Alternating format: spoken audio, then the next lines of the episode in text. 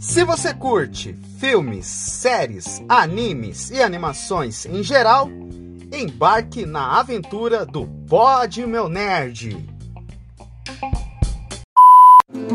Toss a coin to your witcher, oh valley of plenty, oh valley of plenty, oh. E aí, gurizada? Tudo certo com vocês, meus jovens?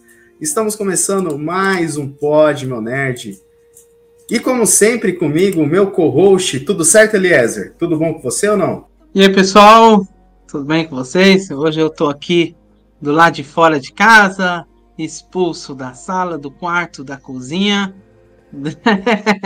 Só restou a, a área, mas eu tô na área, hein?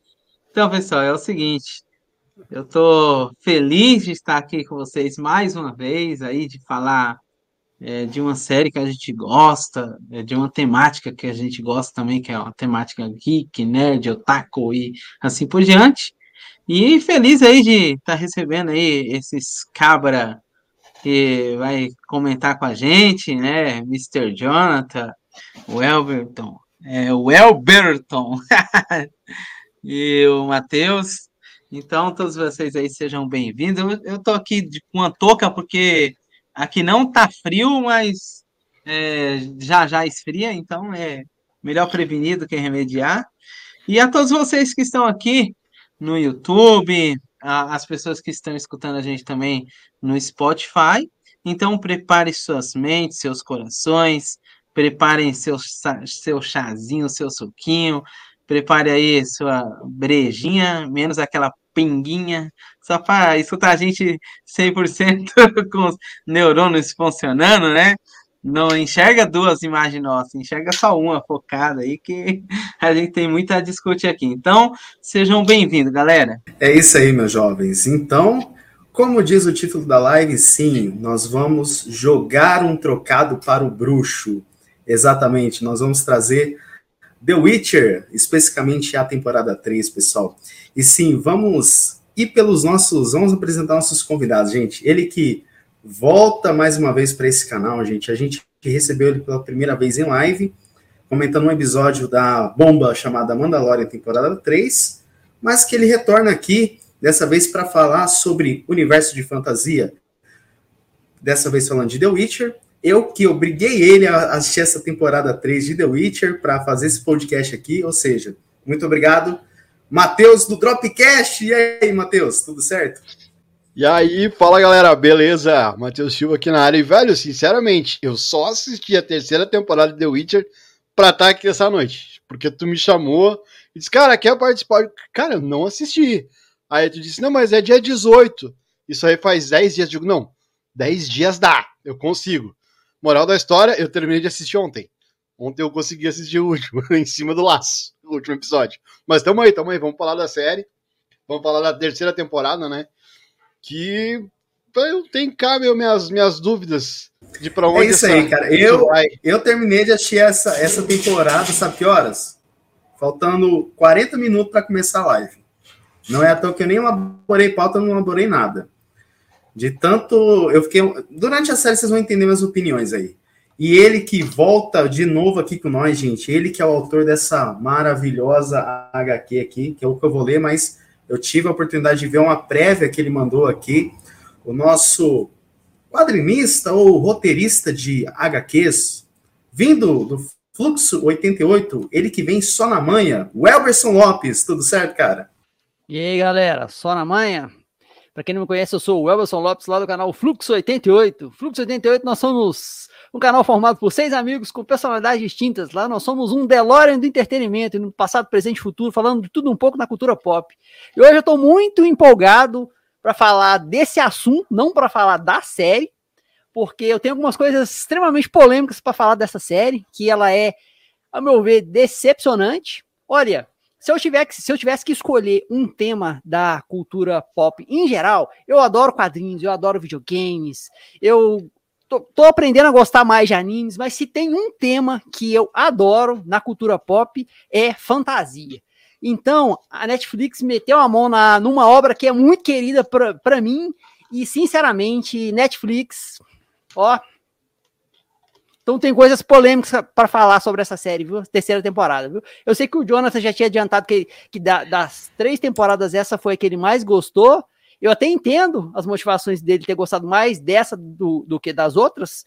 Eu, particularmente, eu tinha gostado mais da primeira, mas revendo alguns episódios, vendo, revendo material aqui, cara, eu acho que nem a primeira salva, viu? Rapaz, eu acho que vai vir bomba. Pessoal, depois dessas opiniões, eu nem vou falar mais nada, porque vamos pro programa.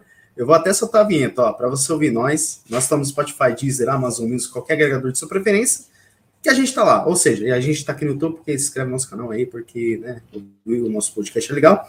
E também se inscreve nos canais parceiros aí, como Fluxo 78, Dropcast e entre outros aí. Então, vamos para o programa. Música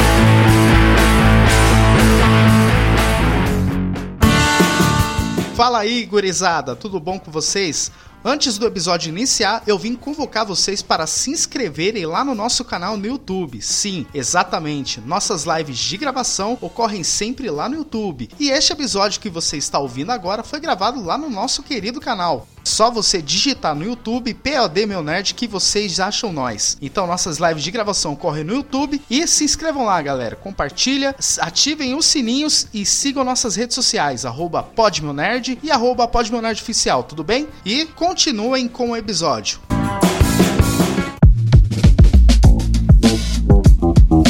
Vamos falar bem breve, sem, um pouquinho sem spoilers dessa série, porque eu meio, eu tô bem decepcionado dessa série. O Everson Lopes falou que eu fiquei feliz, não sei o quê, mas. Novidade, hein? Uma, uma coisa boa, né, Matheus? A, a, a, temporada 3 é melhor que Invasão Secreta. Pelo menos isso. Né? Pelo menos isso. Pelo menos isso. Vou, vou replicar ah. o que a gente falou no grupo. Tu falou, ah, é melhor que invasão secreta. Aí eu puxei e colei a tua, a, a tua frase assim, mas aí fica fácil, né, meu velho? Porque qualquer coisa.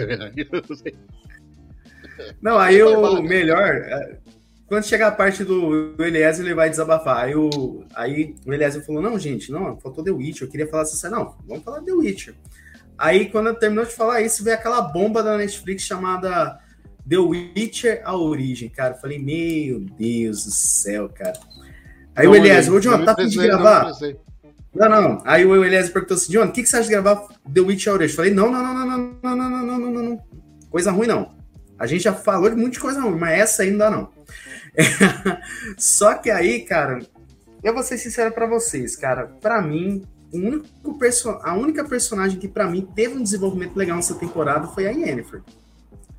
De resto, o Yasker se manteve, a Siri não foi trabalhada, a, o Geralt, então, virou um gado da Yennefer. Para mim, cara, a série foi assim, ó, destoou demais da, do que era a sua proposta. A única coisa boa que eu achei dessa terceira temporada foi que eles conseguiram voltar um pouquinho ali do que era a premissa da, da obra original do Andrei, eu esqueci o nome do cara, do, do, do cara lá, do autor original. O Andrei Sapolsky. Isso, esse polonês, esse polonês esse polonês aí. Eu ia falar maluco, mas o cara não é maluco, não. O cara é ciente. Porque. Aí, ó. Aí, ó. Por isso que eu falo, gente. Porque assim, na obra de The Witcher, cara, você tem coisa de preconceito de raças, mó, tipo, mó, mó, mó viagem assim, mas que é bem legal. E essa terceira, ela trouxe essa camada, só que o problema é que ela começa explorando isso aí, esse negócio de preconceito entre raças, não sei o quê, e depois se perde. A não ser, ou El, que se você tem alguma coisa contra essa temporada 3 aí. Sem spoilers por enquanto, para depois a gente aprofundar o rolê aí. Assim, é, nesse ponto eu concordo com você que a terceira temporada tem um aspecto lá da briga entre as espécies ou raças, sei lá como é que chama. Nessa terceira temporada, isso realmente é muito melhor explorado, até do que a primeira, que anteriormente a primeira temporada tinha sido a que eu tinha gostado mais. Nessa terceira temporada a gente vê isso mais a fundo. Mas isso, a meu ver, não salva a terceira temporada também, não. Aliás, não, não salva a série como um todo, não. Caras, assim, ó. Uh, para tentar contextualizar tudo que a gente viu até aqui. A primeira. Não tem como a gente chegar na terceira temporada sem dar uma pincelada na primeira e na segunda. Não tem como.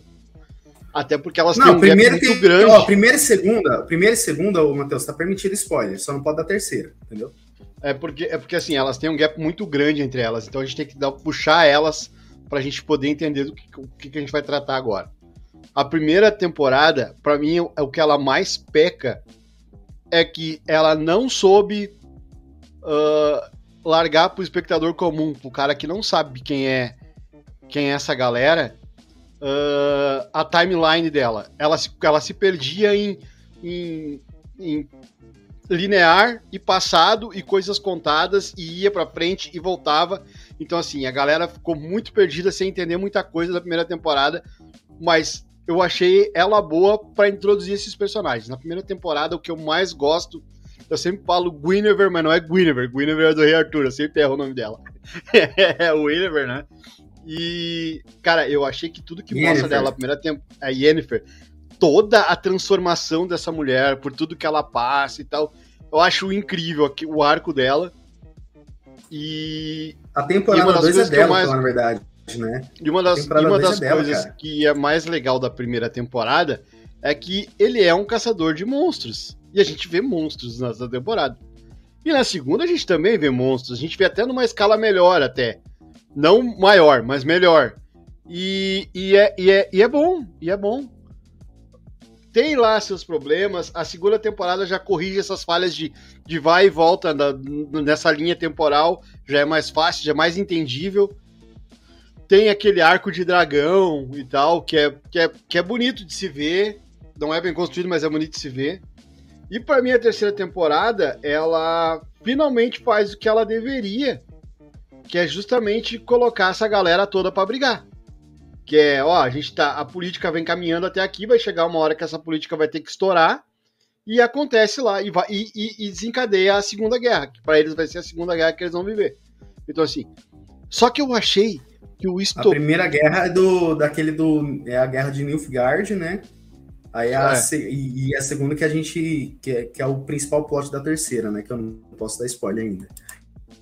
E, e aí acontece uma coisa nessa terceira temporada que nós não vamos dar spoiler agora, que para mim é fantástico, que para mim é incrível, que é um único episódio, que para mim é o melhor episódio da série inteira. Entendeu? Não é um casamento vermelho. Longe de ser um casamento vermelho. Né? Mas eles, eles se puxaram, entendeu? Eles se puxaram. Então, assim, eu, eu num geral, pra série toda, eu acho ela muito fraca. Na série toda, eu acho ela muito fraca mas ela tem seus pontos que diz, pô, que legal, bah, que bacana, ah, isso salva, isso tá legal. E a terceira temporada tem um episódio específico que para mim salva a temporada inteira. É isso, mas não é. Isso aí eu vou ter que concordar, cara. E cada vez mais, cara, eu vou falar, cara, e cada vez mais eu vou ter que concordar com o Henry Cavill, mano. A série perdeu a sua originalidade. E eu entendo do porquê da troca do Liam pro Liam Hemsworth mas que, velho, eu só não sei como é que eles vão justificar essa troca aí. O Rogério, não o Rogério que tá aqui no chat, o Rogério disse uma coisa muito legal. Ele falou nos grupos e falou para mim também. Que assim, que nessa temporada existe um evento com, com o Geraldão que eles poderiam justificar a troca do ator. E não fizeram. Chuparam bala. Poderiam justificar a troca do ator. Ó, esse cara continua sendo o, o, o, o Geralt, tá legal? Mas mudou o ator mas por que, que mudou o ator? Não, não interessa a mudança de ator. Mas o personagem muda por causa desse evento aqui. Eles perderam uma chance de fazer essa mudança. Mas.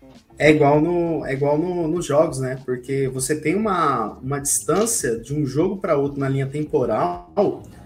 Só que você tem uma justificativa do Geralt, ele tá mais é velho, mais maduro e não sei o quê.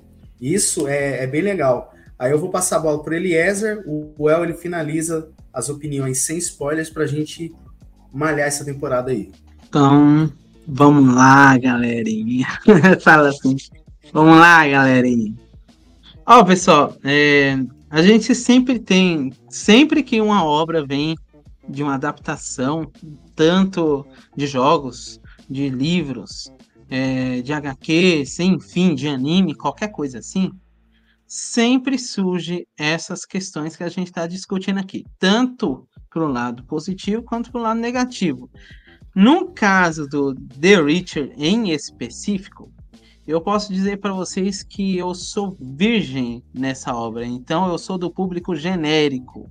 Eu não não vi HQ, Não li livros e, inclusive, eu só conheço a série.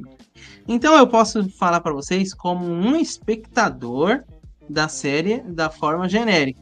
Inclusive, né, falando o que o Matheus tinha comentado, né, sobre pessoas assim que assiste, que nunca se deparou com a obra antes, tal, eu posso dar minha experiência. Bom, eu posso falar para vocês que é uma série que eu gosto muito. Porém, eu prefiro mil vezes The Richard do que a Origem, né? A The Richard é a Origem. Mas agora, é, só dar uma, dando uma pontadinha. Vou dar uma pontadinha no Jonathan que ele merece nisso aí. O Jonathan falou que a gente não ia falar de The Rich porque a gente não falava de assunto de série ruim e tal, mas, pô, invasão secreta, mano. Pô, aí foi. Aí foi. Aí foi, foi uma facada no bucho, cara. Tá ok? não adianta, mano, mas foi, foi complicado. Mas bem. Mandalorian temporada 3 também. Então... Seguindo essa linha de raciocínio, é o seguinte eu gosto da série.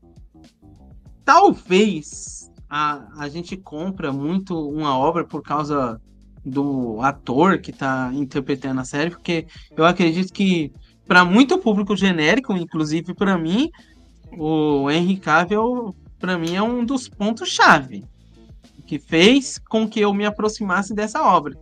Então, eu fico pensando, né, mudando isso aí, será que vai mudar pra gente que é do público genérico? Será que vai mudar? Não sei. Pode ser que mude, pode ser que não, mas já não agradou a mudança, independente do motivo. Ah, o cara discorda do que tá acontecendo, que a adaptação da Netflix é um lixo. Ah, não sei o que, não sei o que. O cara pode fazer o que for, mas a gente, que é do público genérico, não tá nem aí pra, pra o, o motivo que faz o cara sair. A gente só não queria que o cara saísse. Aí o cara vai e sai. É, é, pode ter justificativa? Pode ter mil e uma justificativa. Eu falo para vocês que um, é, para bruxo e para mágico, meu amigo, para mudar de aparência, basta fazer, ó. Agora eu tenho uma nova cara, ó. Ó. Agora eu sou o Geralt, mas eu não quero que ninguém me reconheça. Então eu posso disfarçar a minha aparência para que para que ninguém saiba quem eu sou.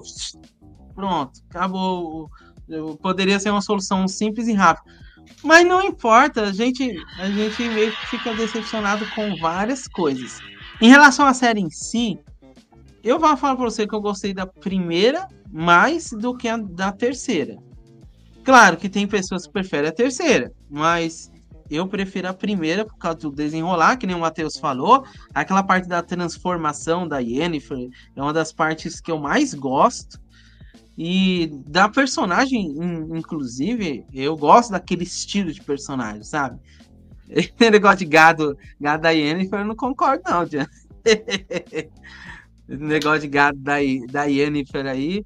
O cara tá longe, longe da mulher que, que gosta dela e ainda é gado à distância, como que funciona? Sem telefone, sem WhatsApp, sem nada. É a distância, é, é gado é. de. É, não, é gado mental, porque nem correspondência. Não, tinha, tinha o querido, querido amigo. Vai, querido amigo. Esse querido amigo é horrível, cara. Quando entra na friend zone. Putz, mano, é difícil, cara. Mano. Entrou na friend zone, aí, aí o cara pode desistir da mulher que ela só quer ser sua amiga.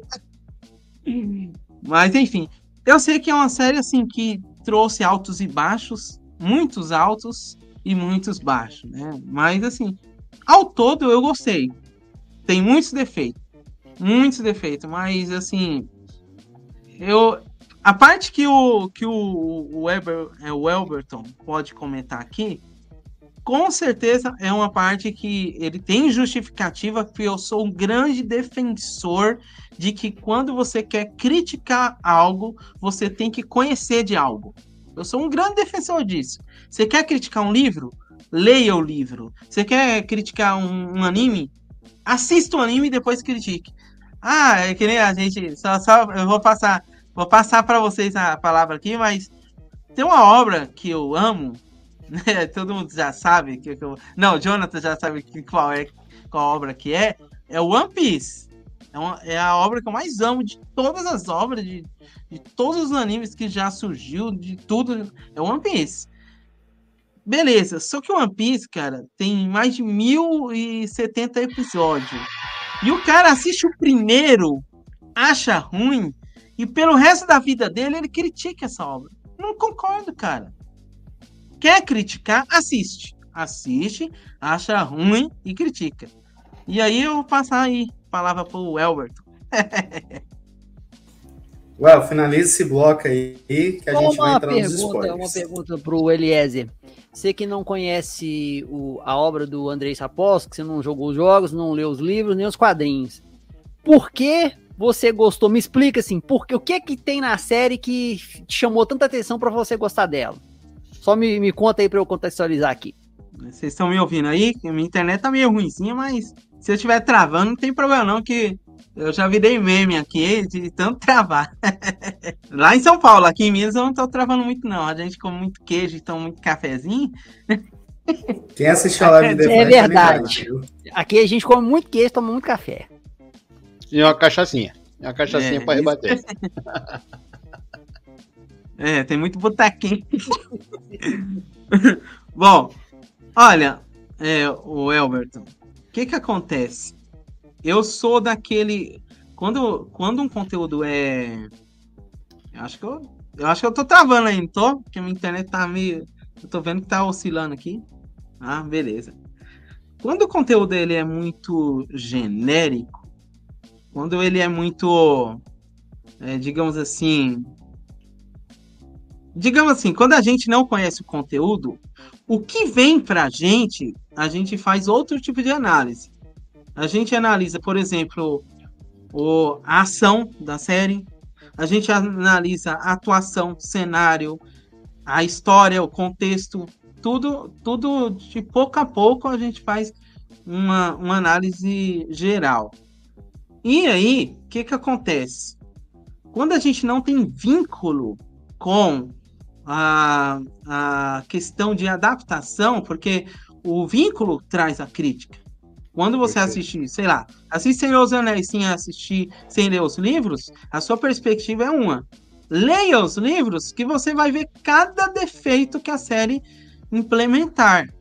Tanto adaptações que eles mudam o nome de personagem, muda a genealogia, muda a, a, a cor do cabelo, muda a etnia, muda tudo. Você percebe tudo e isso faz você trazer um contraponto que você pode não curtir.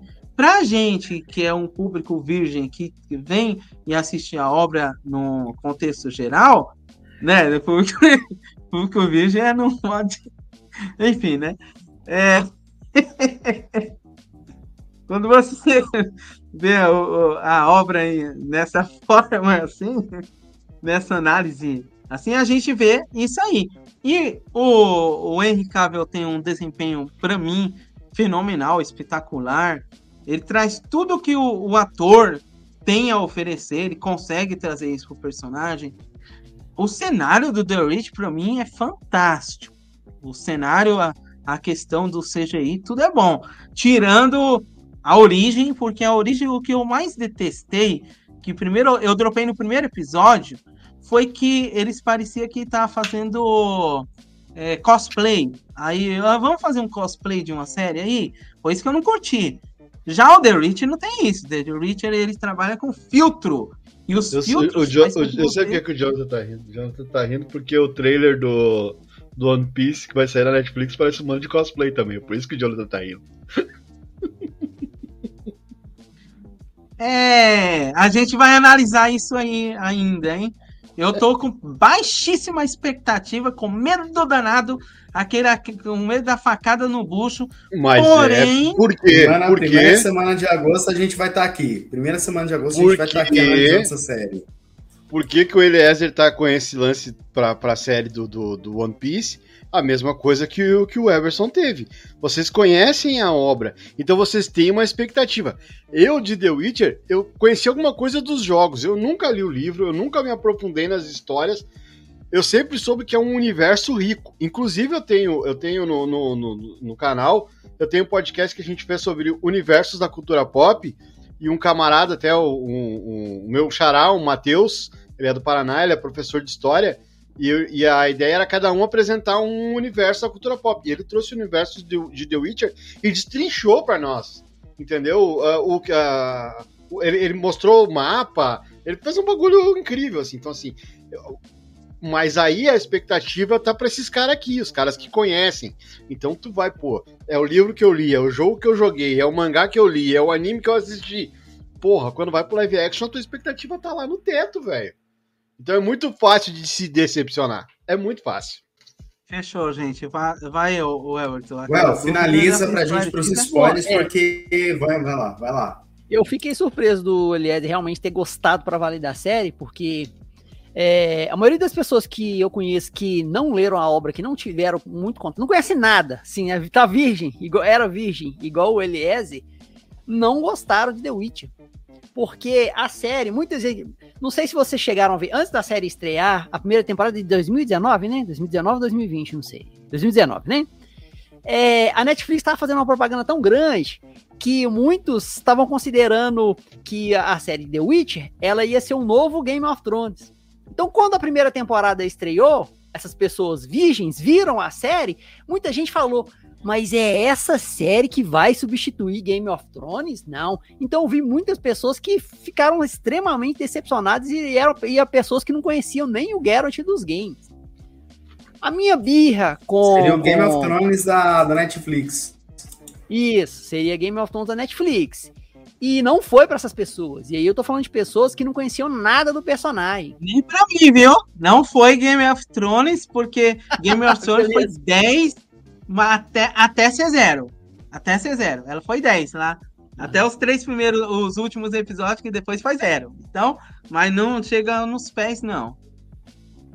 Mas então, sabe por que, é, para quem é muito fã de, de, fantasia, que lê esses livros de literatura fantástica, às vezes é difícil quando você vê uma adaptação é, de série ou, ou adaptação cinematográfica, é difícil de você gostar. E muita gente não gostou da série The Witcher, tanto quem é fã e quem não, e não conhece a série, por quê?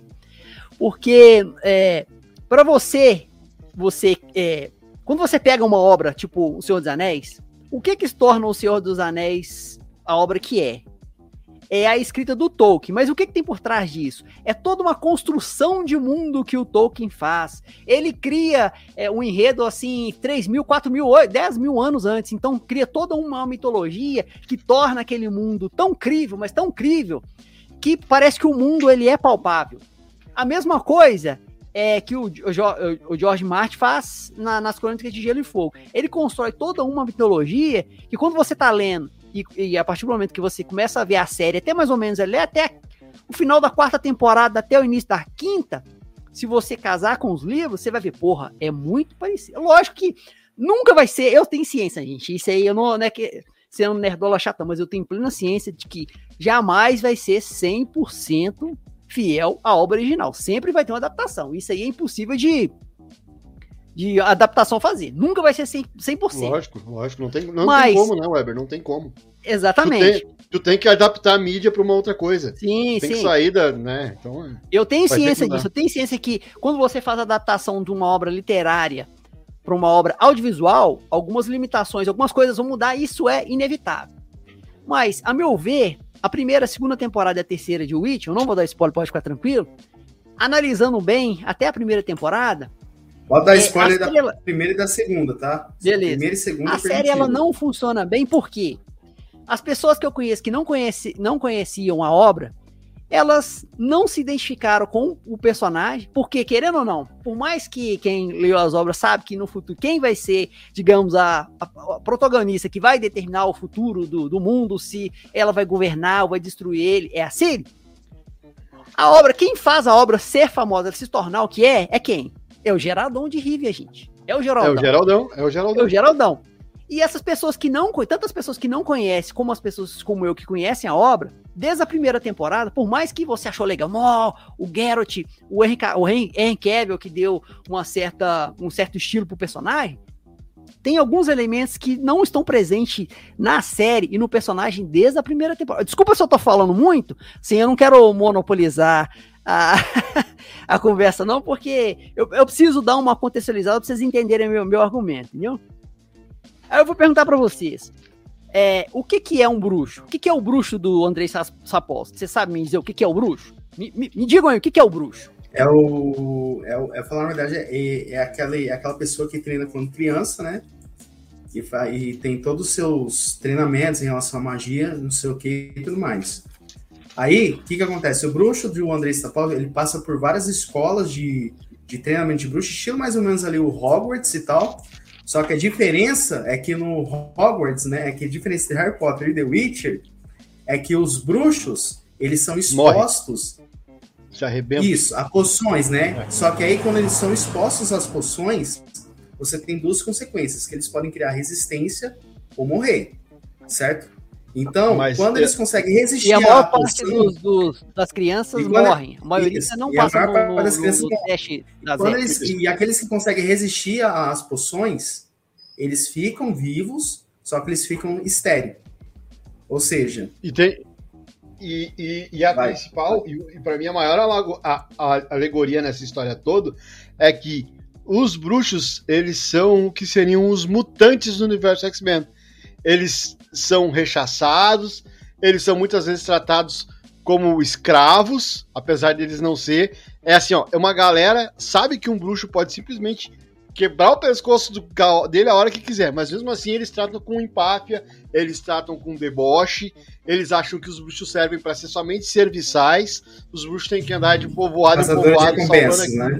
Exato, sendo caçador de recompensa. E assim, e a gente vê o tempo inteiro, é, pelas três temporadas isso acontece. É, tipo, não queremos a sua raça aqui, uh, tipo, mutante, é, essas coisas assim. Então, esse universo trata trata de preconceito e nesse caso é, tá tratando de preconceito com o bruxo. Depois a gente vê mais pra frente a gente, a gente vê preconceito com o elfo. A gente vê. Ó, oh, você quer um bom exemplo disso aí que o Matheus tá falando? Vocês querem um bom exemplo? Assistem aquela animação fantástica, A Lenda do Lobo. É exatamente a história do Vesemir. É então, basicamente então, é, isso é... que o que o Matheus tá falando. Que, por sinal, essa animação é muito melhor do que a série. É, é, foi que eu, é, eu, eu, falei isso porque o Weber perguntou. O Weber perguntou: ah, o que, que é o bruxo no universo The Witcher? Do, do The Witcher. O bruxo no universo The Witcher é um, um, um mutante. Ele é um mutante que, para aquele universo, só presta para ser um serviçal. E nada mais. Pois é. Apesar de ele ser então, muito melhor que isso. Ele ser muito então, maior que isso. Vocês entenderam mais ou menos o que, que é o conceito do bruxo. Só que o público que não conhece, te, teve gente outro dia me perguntando, falando que, que raiz que era a conjunção das esferas. O bruxo, igual o Eliezer falou da questão dele transformar a cara. Gente, deixa eu só contextualizar aqui. O que, que é o, o, o, bruxo? O bruxo, na, na, no livro do Andrei Sapolsky, ele vem da palavra polonesa Wedmin, que é como se fosse, na tradução do inglês, foi pro, pro do Witcher, Witcher, né, que é o bruxo. Que vem, o, o Wedmin, ela vem da série do, de, 2020, de 2002. Isso.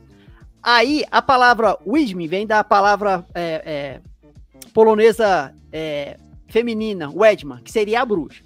Só que o bruxo, ele não é necessariamente. Ele, o bruxo, na verdade, os bruxos da, da obra do Andrei Sapolsky, ele é um, eles são um misto de várias coisas. Por quê? O bruxo, primeiro, a primeira coisa que, que vocês explicaram a questão das ervas, passa pela peneira ali, passa pelo, pelo Enem deles, o Enem mortal tem a pega as crianças, as crianças. É, passa pelo a janela aqui, fechei a janela errada, desculpa aí. Passa pelo ritual das ervas, quem sobrevive, aí entra num treinamento, um treinamento extremamente rigoroso, porque a partir do momento que eles tomam aqueles elixir, eles já mudam completamente, tanto é que o, o Geralt, depois que ele toma o elixir, ele, ele perde o cabelo, depois o cabelo dele fica branco, Isso. entendeu? Aí eles viram mutantes, porque eles aumentam a resistência, dele fica amarelo. tem sentidos avançados, do, eles... Do como é que é? O olho dele muda. Isso. Quando ele faz o Aí eles... do Elixir também. Isso. Aí eles têm sentidos avançados, eles vivem mais de 100 anos, tanto é que o Geralt ele é muito mais, ele é tipo um Wolverine, ele é muito mais velho do que aparenta. Ele não é um personagem, digamos, clássico da, da literatura fantástica, ele não é só um personagem porradeiro. Por quê? Os bruxos são extremamente sagazes. Por quê? O que, que eles têm que fazer? Quando, toda vez que eles vão enfrentar um monstro, desde quando eles são treinados lá em Caer Morre, eles têm que estudar a fundo cada ser que eles vão enfrentar. Então, eles são estudiosos do, do, tanto, tanto do mundo quanto das criaturas. Entendeu? Então eles têm todo um trabalho intelectual, não é só físico, mas é também um trabalho é, intelectual. Aí eles passam por um, um treinamento rigoroso de luta, com espada e tal. Aí tem um elemento interessante que também é muito pouco explorado na série, que é a questão da magia e dos sinais, porque são Well, cinco sinais. Quando você entrar no ponto da conjunção das esferas, é, a gente vai entrar na parte de spoilers, porque esse é o principal plot da temporada 3, tá bom? Beleza. Aí tem a questão dos sinais, que aí, aí já entra na, na, questão de quem jogou os jogos e quem leu os livros, que eu vi muita gente reclamando, ah, mas o Geralt só sabe usar o Art, que é aquele sinal, sinal e o Quen. Aí tem o, o, o, o Igni, eu não lembro em um episódio da terceira temporada, de todas as temporadas, onde o, o, o Geralt usou o Igni, o, tem o Wirding, que é aquele da mente, da, o, o Wirding é o da Terra, né? O da armadilha. E tem o Axe da mente, que é tipo um poder Jedi de controlar as mentes. Que é um dos poderes mais interessantes. Quando você usa isso no jogo, isso é do caralho. Aí vocês vão falar, ah, mas você tá sendo um nerdola chato e tal. Não, mas construção de personagens, principalmente personagens e, mundos de fantasia, são esses pequenos detalhes que tornam o mundo crível e que você fala, porra, esse personagem é do caralho. E ainda tem um outro elemento que eu acho que eu vi o Geralt fazer isso umas duas vezes durante as três temporadas, que é um dos, dos pontos mais legais quando você joga o jogo, que é o quê? Que eu não vi isso na, eu não vi isso ser explorado na série, que é o quê? Alquimia. Cara, quando eu jogava The Witcher, The Witcher 3, eu ficava horas caçando. Ah, tem que enfrentar o lobisomem, você precisa de lavanda. Tem alquimia nas três temporadas. Nas três temporadas isso. tem alquimia. Nas três. Ah, tem alquimia, mas eu achei isso muito pouco explorado. Então, os bruxos, eles têm vários elementos que compõem o personagem. O Geralt tem toda uma personalidade incrível. Ele é extremamente sagaz. Que, sinceramente, eu vi muito pouco disso durante a série. Aí vocês estão falando, ah, mas você tá sendo nerdola chato, você quer que o negócio seja perfeito. Não, gente. Por isso que eu contextualizei citando um exemplo do Tolkien, do George Martin. Quando se criam mundo de, mundos de fantasia, as, literatura de fantasia fantástica, as melhores são aquelas que são extremamente bem construídas. Claro que não vai dar para você é, é, transportar isso 100% para a série. Mas hoje, revendo, eu revi alguns episódios da primeira temporada, eu falei, é, eu não sinto, hoje eu não sinto que a série da Netflix não é o Geralt que eu li nos livros e que eu joguei os jogos. Entendeu? Esse é o meu grande problema. Eu sei, não, tô sendo, eu assumo, eu sou nerdola chato, o universo. eu sou apaixonado pela obra e eu tô muito puto com a Netflix. Eu queria, eu queria Gente, vamos entrar pra parte de spoiler depois dessa revolta aí. Ó, eu, eu só faço o seguinte, Matheus. Matheus e Samuel porque que eles botaram o cabelo do tempo. Eles, do cabelo do. Porque que eles aumentaram o, o drive da Vai, voz né? do, do, do, do do Guilherme Briggs, porque que o, toda essa terceira temporada o Garrett fala com o baixo estourando, é sempre assim. É, oi, é, oi. Entrar no spoiler, vamos ver os comentários aqui do, do pessoal. Do, o, que comentou aqui? Tem um ponto ali que o Eliezer falou lá que o, o, né, o Rogério falou, ó, mas eu acho que mirou nesse ponto mesmo, Eliezer, era do One Piece do não sei o quê. Aí o Nando chegando aqui, aí ele falou assim que o o Rogério Projeto, ele pode falar, pode até falou que pode até gostar do Pirata que Estica, o Luffy, mas ele nunca viu nem leu o anime One Piece. E ele falou aqui também, vale a pena lembrar que é, vale a pena lembrar que Anéis do Poder e GOT, 90% do público nunca nem li os livros antes de assistir. É, eu fui um desse público aí, eu só comecei a ler o, os rolês depois, da, depois das produções. Gente, é, depois dessa revolta então. do Well, Vamos entrar para a parte é, de spoilers, porque. Essa. Vai. Deixa eu só contextualizar o que esse rapaz falou aí. As, na verdade, as produções hoje em dia, se é que, se é que foram, todas são voltadas para o público em geral. As produções, eu tenho plena ciência que essas produções elas não são feitas para os fãs. Até porque se for só os fãs, essas, essas produções, elas, na verdade, elas dariam até prejuízo. Eu tenho plena ciência disso. Mas o grande problema de The Witcher que não sou só eu que sou fã da obra, as outras pessoas que eu conheço são fãs da obra. O público em geral, se você ver as, as avaliações das pessoas que não têm contato nenhum com a obra, por isso que eu fiquei surpreso o Eliese ter gostado tanto, entendeu? As pessoas que não tiveram contato com a obra, a maioria, pelo menos das que eu conheço e pesquisando na internet, na web, conversando com outras pessoas, a maioria não gostou e não conhecia a linha, nem, não sabia nem que tinha videogame. Entendeu? Então tem plena ciência que a, as obras hoje em dia elas são feitas para o público em geral. Então eles fazem muitas adaptações justamente para agradar o público em geral. As obras não são feitas. Então, Eliezer, toma cuidado aí, porque a Netflix vai mexer em One Piece, vai fazer um negócio é, geralzão assim para agradar o público como um todo. Então corre o risco de virar um novo Cowboy Bebop, um mas novo a... Death Note. Mas acontece uma coisa, Weber. Se prepare, viu? Acontece uma coisa. A Netflix ela não tem pena de cancelar, tá? A gente já viu vários exemplos. A Netflix lança uma temporada, não funcionou como ela queria, ela cancela. Cowboy Bebop é um exemplo, tá? Legado já... de Júpiter também. Legado, Legado de Júpiter, Júpiter também. É. E já ah, não comenta dessa Witcher, série não, mano. Já Você com é The doido? Witcher, a gente tá na terceira temporada. Tu entende que a visão crítica, ela é nossa, só que pros números da Netflix ela tá boa? Tanto é que ela tá na terceira, eles estão tendo a preocupação, já que o Cavill saiu, de ir para uma quarta com outro ator. Aí eu vou. Tava no top 5 esses dias aí, tava no top 5 mais assistidos. A terceira, mas a terceira temporada, os números já não estão tão bons assim, não. Já caiu bastante. Então a Netflix ela já tá preocupada.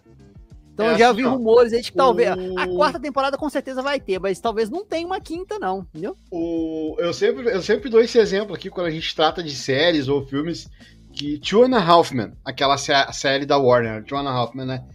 Quando o Charlie Sheen saiu, que mataram o Charlie, tá? A série, ela estourava no pico dela semanal. Ela era a coisa mais vista nos Estados Unidos. No dia da, do, do, episódio, era o que mais se via nos Estados Unidos.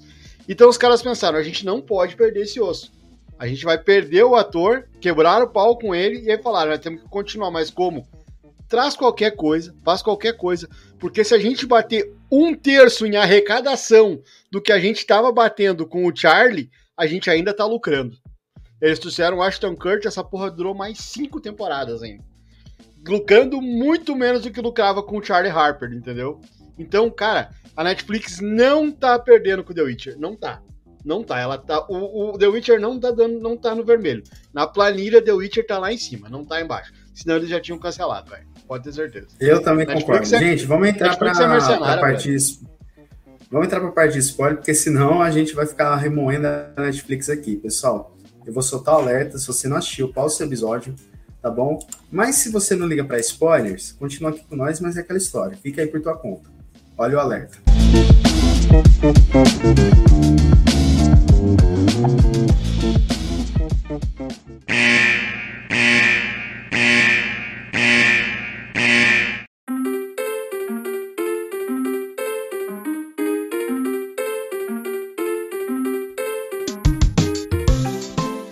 Gente, vamos falar um pouquinho do que, que essa série quis abordar. É, vocês acham que essa série ela começou apresentando.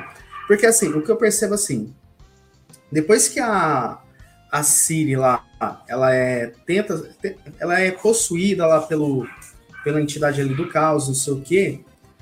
Cara, vocês acreditam aí que faltou um pouquinho deles explorarem a, a consequência ali da, da conjunção ali da, das esferas? Porque eu, eu vejo assim, que essa temporada, a, ela tenta justificar o que a temporada 2 não fez. É isso que eu senti nessa temporada. Porque a temporada 2 é praticamente da Yennefer, só quando ela quer dar protagonismo para Ciri, ela não justifica. Nos forçando de fazer de maneira forçada ali, é, a tentar entender a linhagem da Ciri naquela, naquele produto ruim que é o The Witcher A Origem. Tanto que é só uma cena interessante explicando da, da linhagem do sangue antigo naquele The Witcher A Origem. Esse é o plot da, da série principal, Matheus. The Witcher A Origem é só a explicação do, da, da linhagem da, da Ciri. Uhum. Mas o que eu vejo, cara, praticamente a temporada 2 te obrigou a assistir uma série ruim para você entender uma camada da Ciri e que a temporada 3 explica, só que o problema é que a temporada 2 deixa uma lacuna gigante para preencher todo o protagonismo da Yennefer. Isso é bom? É bom, mas poderia estar tá focando totalmente esse protagonismo da Yennefer, juntamente por que da Ciri e o que é esse sangue antigo. Ao invés de deixar para uma terceira temporada, para depois explicar em dois últimos episódios o que, que vai ser a futura conjunção das esferas uhum. e, e o qual que eu vou ter que concordar com o Matheus e com, com o Emerson. Um episódio explicar toda a sacada política e a guerra entre todo mundo querer a Siri. Foi isso que eu senti na terceira temporada. Agora eu vou iniciar pelo Eliezer, depois é o El e o Matheus ele, ele, ele toca o barco aí. Pessoal, eu, uma coisa que eu não curti nessa série foi a demora entre a primeira e a segunda temporada. Quase faz dropar. Porque assim, quando você demora demais para lançar uma segunda temporada, uma terceira e assim por diante, cara, você perde um pouco a vibe, você perde um pouco o interesse e tal. Ah, mas, Enfim. mas ô, ô desculpa te interromper, mas aí a gente estava passando pelo período de pandemia, muita coisa parou. Porque a primeira temporada é de 2019, a pandemia estoura em 2020 e aí trava tudo. Então esse gap não foi proposital, foi porque foi preciso. Só para eu, eu entendo, também, mas é, é. Eu entendo, mas eu tô justificando que esse tipo de situação faz com que você, como um público, você meio que pode dropar uma série. Tudo bem que existiu justificativa, como existe justificativa também para mudança de ator, existe para muitas coisas. Mas a justificativa para a gente que é um público que está acompanhando tudo é, sem envolvimento emocional com o make-off, então a gente meio que, assim, não, a gente não está muito na, na, naquela de. Tudo bem, eu entendi, eu entendi mas só que vocês entendem. Se você dropar, você. Pô. Ah, foi a pandemia, mas eles podiam ter, entre aspas, até cancelado. Porque dependendo se a pandemia ela vai. Ela estende ou faz alguma coisa, quantas, quantos outros prejuízos poderia causar, né? Agora, tirando aí essa, essa questão, essa demora faz com que você meio que perca um pouco o aquela a ligação entre a primeira e a segunda. Tanto que eu mesmo eu meio que se eu assistisse a primeira e logo em seguida a segunda, eu sentiria o drama da Yennefer lá, da, daquela questão da, das bruxas lá perdendo a guerra, todo mundo morrendo, é, traição, aquela aquela bruxa do outro lado lá ela fazendo aquelas tramas e chegando com aquela trairagem dela e, e detonando todo mundo. Enfim, eu sentiria. Mas demorou demais para sair. E quando saiu, cara, não senti nada. É como se nada tivesse acontecido. A Yennefer sofreu umas percas, não sei o que. Mano, eu não senti nada. Então, não, é que a temporada 2, é, Eliezer, é da Yennefer. É da Yennefer a temporada 2. Praticamente todo o carisma da temporada 2 é dela. Então, para mim. Mas não você não sente o drama. Sumir, não, então, é por isso, é porque todo o drama dela a gente viu na temporada 2. Então, por isso que eu não senti esse Mas é... porque toda a temporada 2 foi dela, entendeu? Mas se eu assistisse direto, é isso que eu tô querendo dizer. Se fosse sem essa pausa, eu acredito que você sentiria mais. Por quê? Porque vê, você vê todo o sofrimento dela. Agora, demorou demais, é a mesma coisa quando é, desculpa fazer um comentário assim, mas é a mesma coisa quando morre uma, uma pessoa e hoje você sente mas... muito, mas daqui a 10 anos é só uma lembrança. Tipo, você não mas, tá ô, ô, eu entendo o que tu está falando. Realmente tem, tem, tem uma distância de uma temporada para outra, mas não é proposital. Então, não, assim... eu, eu sei disso, eu não, tô, eu não tô criticando isso aí, não. Eu tô apenas falando um pouco da experiência de, de usuário sobre essa questão, mas eu sei que não foi proposital. Não foi eles que quiseram causar essa vibe, né? Mas aconteceu. Aí o que, que acontece nisso, né? Com isso? Quando vem a, o plot da Yennefer, você começa a gostar dela como personagem, você começa a, a entender todas as motivações que ela tem na segunda temporada, enfim. Chega na terceira temporada, você gosta, né, de, dela aparecendo e tal. Então, é uma série que ela tem seus altos e baixos, ainda que tenha coisas que não são propositais, que nem o Matheus está comentando, mas que causa um impacto tanto a primeira temporada positivo quanto a segunda negativo. Muita gente que eu conheço não curtiu muito a segunda temporada. Muita gente não curtiu, inclusive eu sou uma dessas pessoas que não teve muita, não teve assim, não, sei lá, não justificou tanto. Até porque é muita encheção de linguiça, sabe? Tipo, ah, vamos, vamos, vamos, vamos justificar, vamos. Ah, não, cara, vamos. Mostra lá o Geralt matando mais. É melhor. né, tô, tô brincando. Mas assim, no geral, é, essa terceira temporada trouxe experiências positivas, sim. É, eu senti a, o plot da, da Siri legal também. É, o treinamento dela na. Acho que foi na segunda, né? Que ela treinou um pouquinho. E na segunda ela treina. A, a evolução. A evolução dela como um personagem. Até lembrei de Game of Thrones mesmo. Quando o Jon Snow foi lá para o fim do mundo, né? Tipo, treinar lá com, com aquele pessoal, é, só, os, só os desprezados, só o pessoal da. Só os bandidos, todo mundo ia para aquele, pra aquele é, final de mundo lá, até que ele a teve da noite lá. Morte. E, isso, então eu lembrei muito quando eu vi a Siri lutando lá contra não, conta não, treinando com aqueles bruxos lá tal. Eu achei assim meio que um meio semelhante e tal.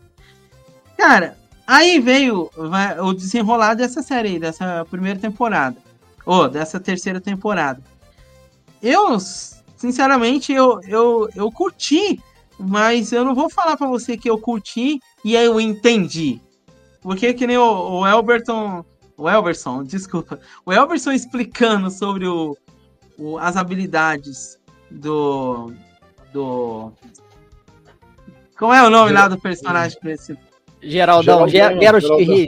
famoso Geraldão. É. Geraldão, Geraldão. Não, assim, vamos é. chamar o cara de Geraldão. Geraldão, Geraldão do Rio. Pronto. Pra falar, não falar Rive. Então, é cara, eu entendi mais.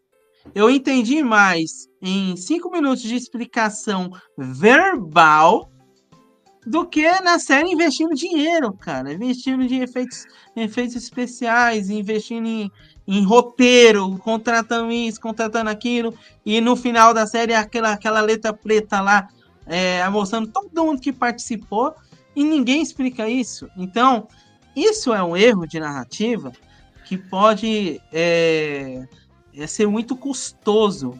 Tudo bem que para mim, para o público geral, eu, eu gostei, mas não gostei tanto assim do jeito que tá falando, não, tá? O Elverson. Eu gostei assim, tipo, não é nota máxima, não. mas, mas enfim, eu achei boa, mas não é uma boa de ó. Oh, não, não se compara com muita série de fantasia aí. Mas é isso. Eu vou passar a, a palavra para vocês e depois a gente, conforme vai surgindo os plots, a gente Ó, pode vamos, vamos fazer assim. Eu vou, eu vou citar, um, eu vou citar uma, um texto aqui vocês vão citar quem que é, quem que é esse ou essa personagem. Vamos lá, ó. Vamos lá. Ao nascer, perdeu a mãe num naufrágio. Foi vendida por um presente, foi, foi, foi vendida para um, depois foi vendida para um reino. Depois teve a sua lei da surpresa, depois foi dada de presente para um bruxo e no final se separou dele e no final ainda ficou perdida na série. Quem que eu tô falando? Quem que eu tô falando, Well? A Siri. Salvadora, quem destruidora chegou, Não, não, ó, quem chegou aqui para falar mal dessa série? A Cris, pessoal, nossa querida escritora iniciante de Universo Fantasia, tá chegando aqui na live. E aí, Cris, tudo certo? Oi, oi, no, boa noite. Ai, gente, Desculpa, sexta-feira, professora, fim do expediente. Eu já não tô. Não tô mais funcionando. Mas assim, eu não estou aqui para falar mal, diferente do que Jonathan falou. Eu estou aqui para sofrer. Porque The Witcher teve seus momentos. E o que me deixa mais triste é que acabou. Pelo menos para mim, eu considero que acabou. Também tô nessa. Não, não. Ah, acabou pra mim, não tem mais o Henry Cavill, o que, que eu vou fazer? Ó, Três o, anos me pegando esse homem, passo a bola pro Matheus, hein? Vai lá, Valeu, Matheus, depois a Cris. Ó, assim, ó. Eu falei, é, a- até a gente, até a gente que é homem, não, não tô falando que atraiu pelo cara, mas a gente, até, pelo ator, né? Até a gente que é homem gostou da atuação do ator, então, gente. Dana, para de frescura, ai, não é pelo ator. O cara é bonito pra caralho, mano. Tá de sacanagem. Ah, homem mas não foi os olhos dele, não. ué. Não foi os olhos dele porque ele mudou de cor de Ah. olho. Ele mudou. Eliezer, um homem desse te chama pra jogar um Warhammer, Eliezer. Um homem desse Tá te convida bom. pra montar um PC gamer, cara. Eliezer, o Henry Cavill, o Henry Cavill para na tua frente e diz me beija. Tu vai dizer não? Tu vai beijar, cara. Para. Tu tá de sacanagem, rapaz. Já Só expliquei pro meu namorado, cara. Eu já expliquei pro meu namorado. É a única exceção. É, é a única pessoa que ameaça ele é o Henry Cavill. Existem regras, né? Aí, aí, aí Henry Cavill é a exceção, né? Aí, É, não, exceção. Esse, exceção. Cara, a Ah, terceira. O Henry Cavill ro- rolaria broderagem, né, gente? Cara, é assim, ó. a terceira temporada é. Ela tem uma parada no início que é chato, que é muito chato, que é aquela família Doriana comendo na mesa. E toda hora fugindo, e toda hora fugindo, toda hora fugindo. Velho, chega a dar um ruim, tipo, oh, não sei o que, não sei o que, vamos embora. Aí, pô, capa o gato e vai pra outro lugar. Ah, não sei o que, não sei o que, ah, vamos embora. Pô, capa o gato e vai. Pô, vamos pro confronto, galera. Cara, tu tem uma espada foda, mano, usa essa merda, entendeu? É, essas, coi essas coisas me- quase me tiraram ali nos primeiros episódios. Mas como a gente já tá tratando de spoiler, eu acho que é fundamental a gente falar do quinto episódio. Porque Nossa. o quinto episódio, pra mim, é a melhor coisa dessa série toda. Toda. Esse é foda. primeira temporada, Esse, isso aí eu concordo, é a melhor coisa. Puta. Os pontos de vista que esse episódio mostra, na visão de cada um, cara, de como a bagunça vai se formando com uma frase, com um olhar, com a dança, com uma mão no ombro, uma mão no peito. Uma hora o cara tá no mezanino, tá vendo a conversa lá embaixo, mas tu não sabe a conversa que tá em cima. E aí a câmera troca, tu tem outro ponto de vista. Cara, a, a direção desse episódio é E incrível. ainda no meio de uma sacada política ainda, velho. Mas no meio de uma sacada Claro. política, todo mundo querendo se guerrear entre si, mano. Isso eu acho foda, cara. E, e assim, e o que é pior é que ele- esse episódio nos, eles, ele vai nos construindo que tá tudo dando certo, porque ele tá. A primeira coisa que a gente vê nesse episódio é que eles estão na cama conversando. Pô, se tu já estamos na cama conversando, é porque tudo funcionou. Estamos na cama conversando, fizemos um chubirunei, fizemos um negócio, Já estamos na conversa de travesseiro, deu tudo certo. Deu tudo certo, tá entendeu? tudo Só que lindo. não. Só que não. A, a noite não acaba pra esses caras, entendeu? O amanhecer ainda tá de noite. E aí estoura a guerra, velho. Estoura a bagunça. E eles pegam a traição e eles vê o que eles se enganaram. E quando vê é tarde demais, cara. Não tem mais o que fazer. E acabou. Sim, e, e- é legal como, como isso cai na mente deles. É, é, é quase um, um artifício que muita gente falaria, ah, isso é clichê e não sei o quê. Mas eu não sei se foi aqui ou se foi no Raio, eu sou a defensora do clichê. Eu sou a defensora do clichê bem trabalhado. Porque um clichê literário, um, um clichê narrativo Foi aqui. bem Foi aqui. Foi utilizado. aqui que você defendeu. Foi lá em Vox Machina Foi que a gente falou isso aí. É, defendo Vox Machina, sempre tô defendendo os clichês de Vox Machina. Mas é porque um clichê bem colocado funciona. E, e é isso que acontece. Você vai. É o que o, o Matheus falou. Você vai o episódio todo falando, ué, deu certo. Tá tudo lindo. Mas aí você vai olhar e fala, ué, mas tem tanto tempo ainda de episódio, gente? É O que, que vai verdade. acontecer aqui? Ué, como É assim? verdade.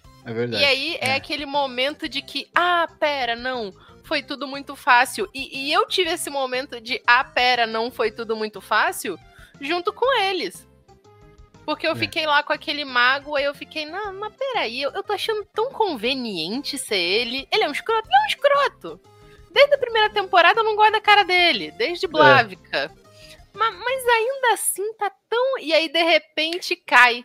E cai a ficha porque eu também já não tava mais confiando no, no- naquele cara desde a primeira temporada. Não, e tem uma parada, Cris, tem uma parada, Cris, que quando eles vão lá pra desmascarar ele, ele tá tranquilo demais pra quem tá cagado, se entendeu? tiver alguma emendação de ideia, já vai. Ele- Léo e ele é. Cara, já ele vai fica, ele fica ali sentado e dizendo, não, como é, é, realmente, eu, eu, eu quero tirar essa, essa, essa galera daqui, mas eu nunca faria isso. Tipo, ele mostra que ele é contra trazer o pessoal diferente pra ali, beleza.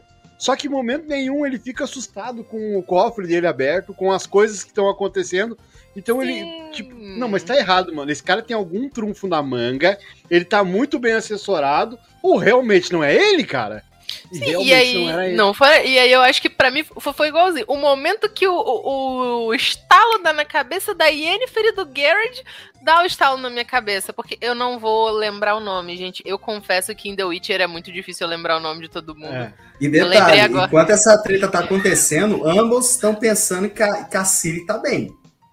Só que não, Olha, entendeu? e acho que pra quê? Eu só, eu só lembrei de uma coisa nessa temporada do jogo. Eu não sei se alguém aqui já jogou The Witcher 3. E Eu vou passar eu a vi, palavra pro, pro Well aqui, pra ele, pra ele defender esse rolê aí, vai. eu só lembrei quando o Radovic apareceu da essa- frase: essa- Radovic chupa pau mole. Esse episódio de intriga política realmente é um dos pontos altos da série. Pode entrar na parte lá do, do spoiler do, do, do, do Tá elemento lá que eu concordo com você que eu, eu gostei da terceira temporada. Chega o que é um elemento couro. muito presente no terceiro jogo, no final do terceiro jogo. É, tem uma missão que se você não cumpre, que tem uma missão que você tem, que você confabula lá com o, o é, Drishka, né? Que é o, o Ah, é o do, O do, espião. do o espião. É o Trisca. É. Trisca? Trisca. isso.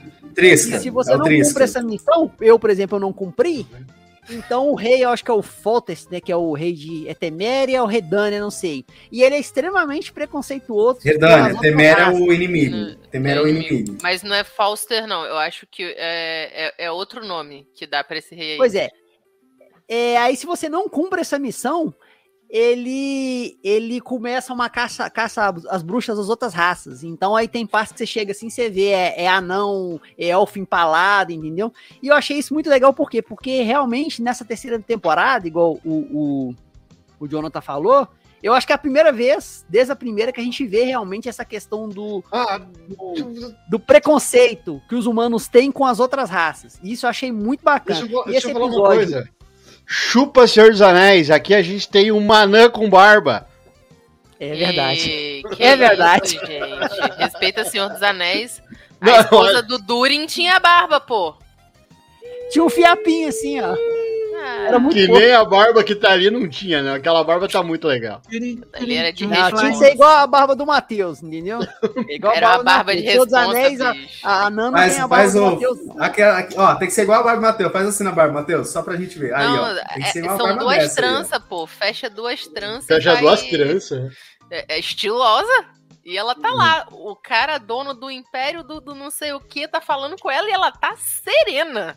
Pessoa Uhum. que confia no trabalho. Então, esse, esse, esse quinto episódio da parte política, eu achei bacana, sabe por quê? Porque muita gente compara o mundo do Andrei Sapolsky com o mundo do George Martin, porque o mundo do, do The Witcher, ele é extremamente intricado, cheio dessas intrigas políticas, traições e tal. Só que a diferença é que o mundo do The Witcher é como se fosse um Westeros, só que muito... É muito mais mágico, né? Porque no, nas É. crônicas de Gelo e Fogo, você não vê lá os magos lá, os Não, não é. a sacerdote de- do Rolor conjurando bola de fogo nas mãos, igual a Não Yennefer tô- faz, né? Então. Não tem, cara. Não tem castar uma fireball ali pra atacar. Não tem sigilinho pra fazer. É, não, é por- é- até porque em Westeros eles não têm mana o suficiente pra ficar conjurando não. bola de fogo. Cara, tem isso mas você também. sabe que Não essa tem- é não- a... eles, não, eles não conseguem fazer. Eles não conseguem fazer poção do zero. Não, mas essa é a, Não é a desculpa. Realmente, se você for ver a, a lore, assim, do, como o El falou, né? De, de Westeros, olha, eu quero fugir um pouco, é realmente isso. Havia muita magia quando você tinha os dragões. Então, quando você tinha a Valíria, o Império Valiriano lá, e dragão a dar com rodo, dragão pra caramba, você tinha muita magia e tinha muita mana no mundo. Pelo menos, o, o- se você lê bastante coisa de Game of Thrones e você entende que essa é a lore que o, que o George R. R. Martin quer passar, a ideia de que a magia se esvaiu do mundo porque não há mais dragões. Porque quando tinha dragão, Valíria era grande. E Valíria tinha, né, os magos de sangue. E com os magos de sangue eles faziam as magias lá, que fazia o aço valiriano e, e todos uns Os rolês. feiticeiros, né? Isso, é, os feiticeiros. E aí morreu o dragão, ficou só aqueles gatos pingados da família Targaryen e ficou sem mana. É literalmente isso. O Westeros é mana baixa, e aí você não tem como castar. Aí a magia não é tão sutil quanto a magia, eu acho que de Senhor dos Anéis, porque eu acho que em Senhor dos Anéis, embora seja mais mágico, ainda assim é uma magia bem sutil também. A gente não tem tanto umas fireball assim, nem nada assim. Eu acho que a galera compara muito a escrita do Sapolsky com a do Martin, pelo que o El falou, é intriga. Muito foco na intriga política, e assim como o Martin, o Sapolsky, ele é muito mais humano na sua narrativa. Eu acho que não tem como deixar de se comparar ao Tolkien. O Tolkien a gente estava indo muito para um lado do idealizado, da ideia dos heróis, da ideia dos arquétipos, da jornada. Da ideia perfeito, tudo. e é isso que o Tolkien prega. Isso. Ai, The Witcher, eu tenho que, eu tenho que comprar os livros para ler. Eu quero comprar aqueles do, do originais dele também. E, e aí, não, aqui a gente tem muito umas relações humanas. A gente tem o, o Garrett, que é incrível que nos livros, o El vai saber porque o, o El lê, né? O Garrett, é, isso não é demonstrado nas séries, eu acho que nem tanto no jogo. Vai lá no canal Fluxo 78, Cris. Você vai ver bastante curiosidade lá. Não, eu vejo, eu sigo o El, cara. Eu acabei de assistir o de Heavy Metal, o último episódio, foi massa. Ah, você viu? Você gostou do, do vídeo Adorei, da Heavy Metal? cara. Eu adoro Heavy Metal. Você sabe que tem o 2, né? Finaliza o seu argumento Só que o 2 ele não é muito bom, não. Eliezer, entendeu? Finaliza toda a sua ideia ah, pra gente passar a bola é... pro Eliezer. Vou passar ali. É porque eu acho que a ideia é que em The Witcher, tal qual em Game of Thrones, você tem esse ser humano. A gente tem o Garrett, que, como o El mostrou ali nos livros dele ele não é mostrado isso na série, mas ele também é uma criança surpresa. E eu acho que eu tô dando um puta senhor spoiler, que eu acho que é o que só vai ser revelado na quarta temporada. Mas esse foi o, foi o grande lance dele. A mãe dele abre mão dele não por ela não querer ele ou por qualquer outra coisa, mas foi porque o pai do Garrett era meio que um cavaleiro andante. Eu, eu não lembro bem, o El me corrija se eu estiver errado, mas era tipo um rolê dele. Ele era tipo um cavaleiro andante, alguma coisa assim do gênero e ele é salvo pelo Vizimir. E aí o Vizimir faz com ele a lei da surpresa. Só que rola que aí o pai do Garrett morre no caminho para casa, e aí quem fica tendo que ficar à mercê dessa lei é a Visênia, porque não dá para você. E isso eu acho foda. Não dá para você questionar o destino. E acaba que é o que ele vira. Então ele é uma criança surpresa que teve uma criança surpresa. E nos livros ele faz isso de propósito. Na série não, na série ficou que ele, ah, ele mandou aquele, o destino pode se. E a garota vomita, ih, tá grávida ele. Pode. mas no. Mas o que eu adoro, eu adoro essa cena, mas nos livros ele sabe. Ele sabe que foi por causa disso que ele virou um bruxo. Ele sabe que é por causa disso que o Vizemir é conectado a ele, ele é, ele é a criança surpresa do Vizemir, e é por isso que ele faz o trato que ele faz com o Durin, numa tentativa de reparar o que foi feito, talvez. Porque se para ver se era necessário o destino. E isso é foda. É uma coisa tão. que você pensa, nossa, que coisa grande, nossa, que coisa mágica. Mas ao mesmo tempo, é tão você falar de conexões, é tanto você falar de uma pessoa que viveu uma vida extremamente longa e tem tantas camadas pessoais desconectadas e ele tá buscando alguém como ele para se conectar. E, e, eu acho que é, é isso que é The Witcher, é conexão. Eu sei que o Matheus falou que não aguentava mais aquela ceninha de família e não sei o que, mas, cara, para mim eu acho que, que esse é o cerne. É ele, a Yennefer e a Ciri, a família que se construiu. Não, ô Cris, é, é assim, é, eu entendo na primeira vez. Eu não preciso ficar repetindo. não, Sacou? não, eu concordo. Eu, concordo. Eu, também, eu, também, concordo que depois de um tempo ela mandando as cartinhas, eu já tava, ah, entendi, é. tá bom, cadê a merda acontecendo? Uhum. Entendi de primeiro. Já já fala assim, tô grávida de vocês, você não tá sabendo. Só faltou isso. É. Mas infelizmente o Gert é, é, é estéreo, né? Ó, Matheus, Samuel do, do Cabine, tem que chamar essas duas pessoas aqui, ó, que estão nessa live aqui para o canal de vocês.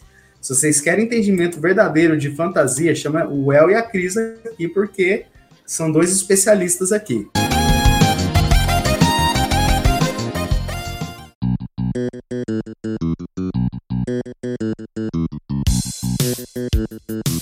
Eliezer, qual foi o seu qual foi o seu melhor arco dessa temporada 3? Para mim, eu vou ter que eu vou ter que na onda do do El da Cris e do Matheus, que para mim foi o episódio 5 que foi toda essa sacada de construção de ponto de vista e juntamente com essa parada política e, e tudo mais. Mas eu só tô puto que eles começaram explorando o lance da conjunção das esferas e deixaram de lado. E isso eu não gostei. Ah, cara, assim, tipo, eu concordo, né, com vocês, eu vou na de vocês, eu escolho esse episódio aí. Agora, é, não, não vou comentar do episódio em si, porque vocês já falaram dele aqui. Agora eu vou falar uma coisa. O último episódio, né, que no caso assim, que, que traz aquela, digamos assim, uma narrativa para uma próxima temporada, é, eu meio que eu, eu gostei e eu fiquei confuso também, porque é, no caso eu quero eu quero saber o que vai acontecer, sabe?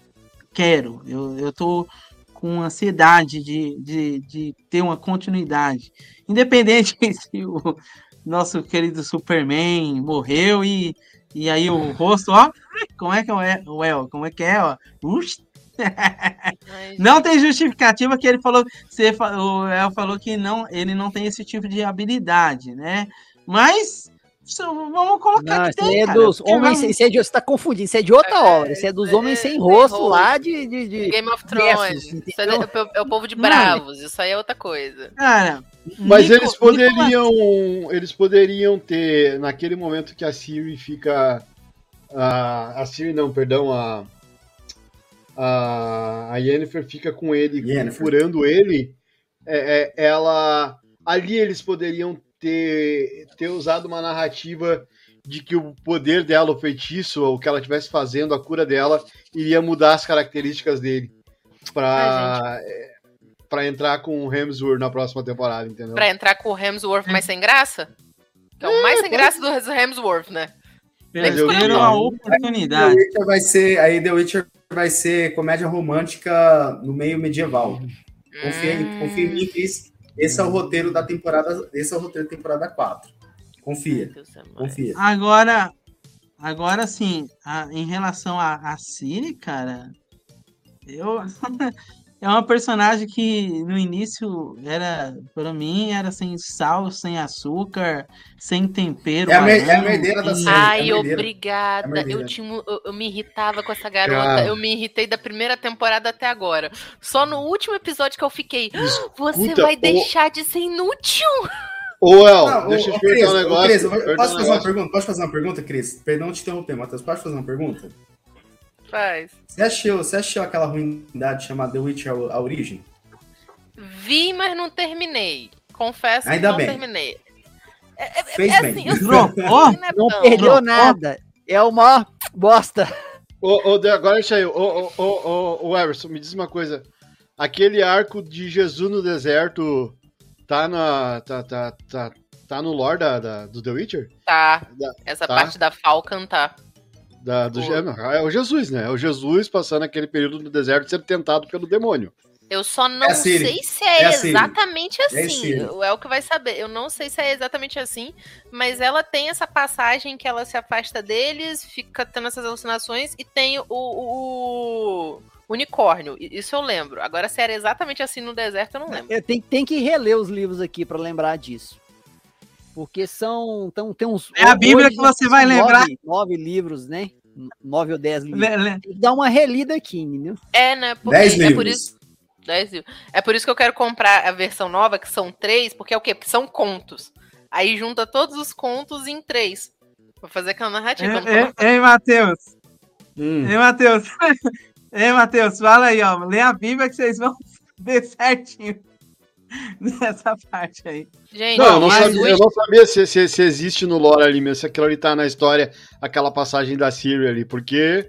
É, e, e, cara, eu falei, eu falei de Jesus aqui, falei porque é uma alegoria pra tudo que é coisa que a gente tem hoje, velho. Em algum momento, essa mitologia cristã, evangélica, é- ela tá. Não, ó, uma parada que eu não entendi até agora. O que, que é aquela bagaceira de unicórnio? Olha só, não fala bagaceira, não fala bagaceira que os unicórnios Porque são eu- importantes. A carinha do El já tá provando. Vocês, vocês vão desdenhar dos unicórnios, mas os unicórnios Ah, é mas- pica, mano. Mas os unicórnios do Shazam 2 estão fora da equação. Esses Ah, aí não, não, gente, para. Por que vocês estão trazendo umas Samuel coisas dessas? Ragnos, Não... essa foi pra você, tá? Unicórnio Samuel, aí essa foi pra você, é- tá? é. Samuel, essa foi pra você, tá bom? É uma indireta pra você, não é, Matheus? É uma indireta. Pode ser, pode ser. Então, aí. É, vocês estavam falando do deserto, né? Cara, eu, eu, eu Eu queria tava ver ela falando do beber naquela Incorn. Eu água. não entendi até agora a participação dele. Eu, eu, eu queria ver ela beber naquela água gosmenta. Eu tô brincando. Não, mas eu tô com, tô com a Eliezer. A Siri também começava pra mim, eu achava ela era muito chata, gente.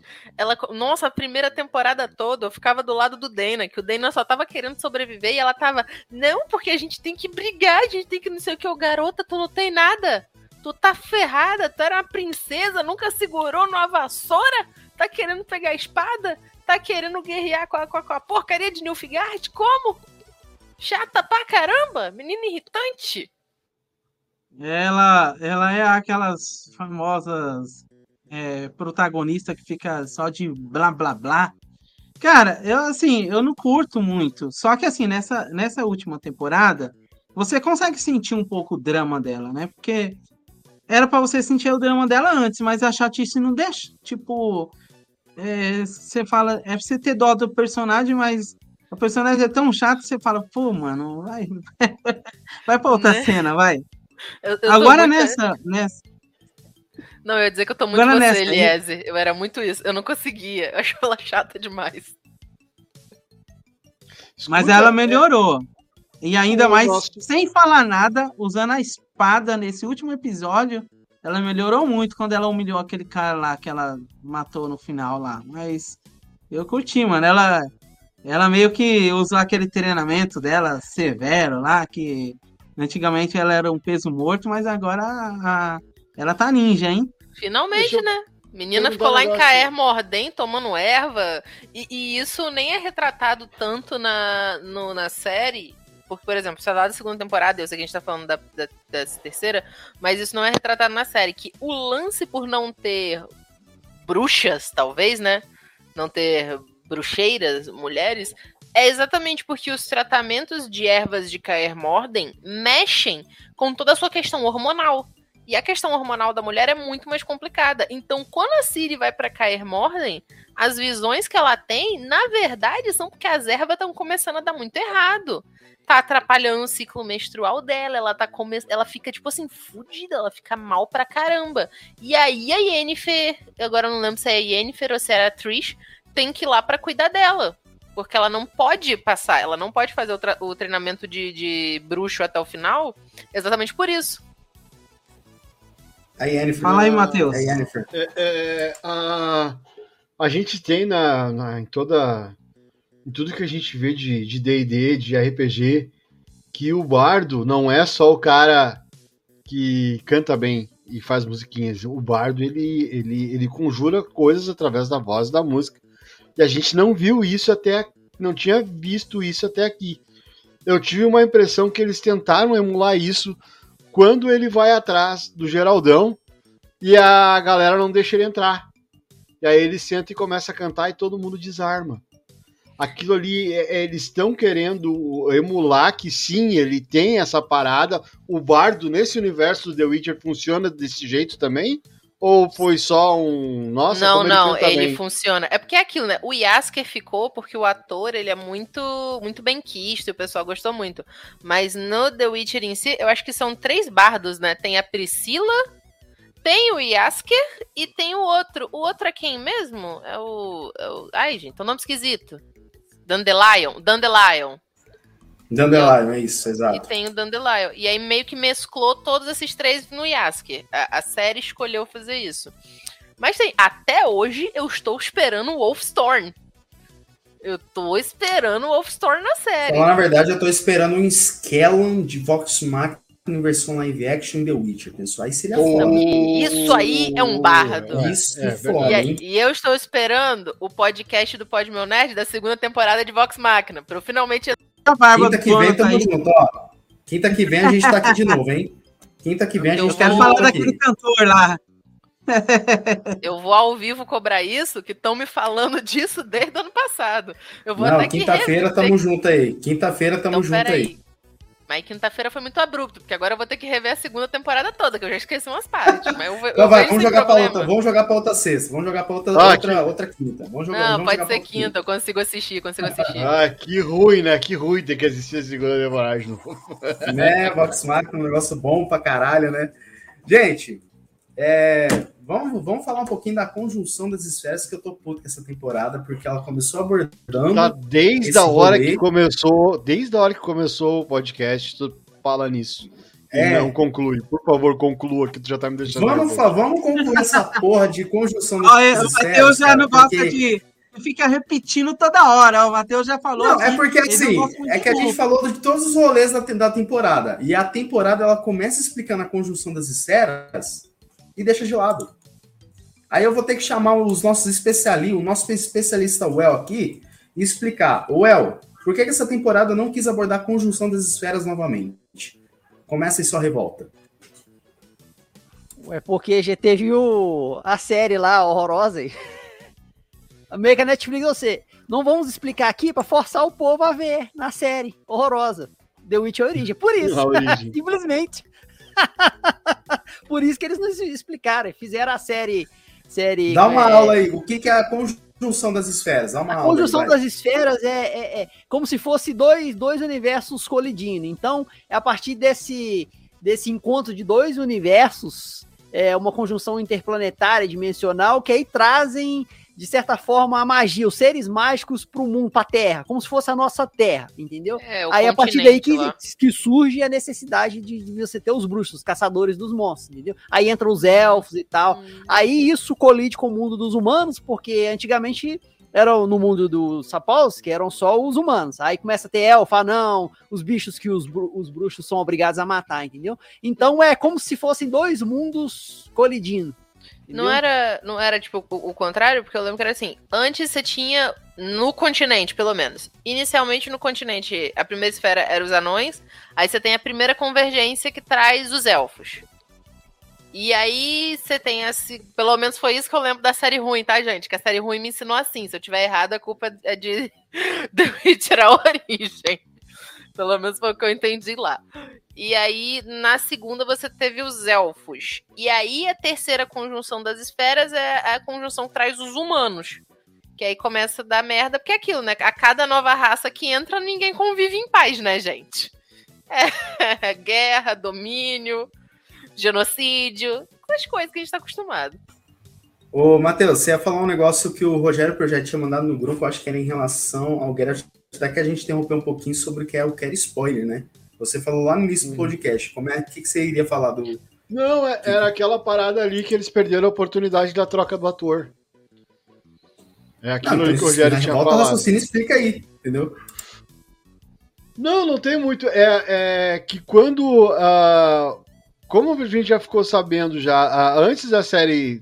Tava, ela tava na, na, na, na pré ainda, que era a última temporada do, do, do Cavill, e eles poderiam ter amarrado esse final e ter trocado o ator já. Ele não precisava ficar até o final ali. Eles poderiam ter usado o lance dele quase ter morrido e o feitiço pra ele, ele, ele ficar bem, ter feito essa troca de ator.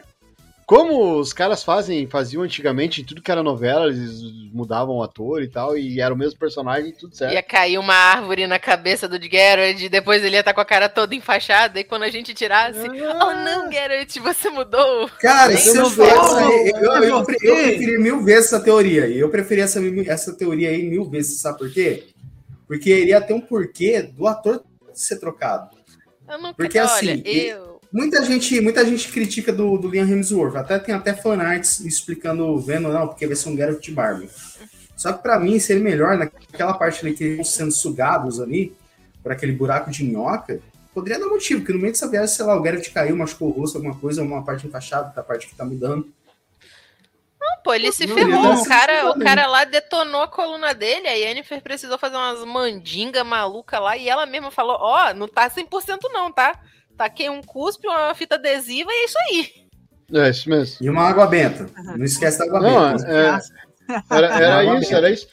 É, e a- mas aí não tem a ver com o enredo da série, ou com o que a série apresentou, mas com a ideia dos produtores, a di- direção e Netflix em si, de justificar a troca do ator, entendeu? Pra não ficar uma coisa grotesca, né? Porque agora, É. eu, eu, honestamente, eu não aceitei, gente. Eu tenho uma fanfic na minha cabeça que quando sair a quarta temporada, eu ainda vou ver o Cavill lá.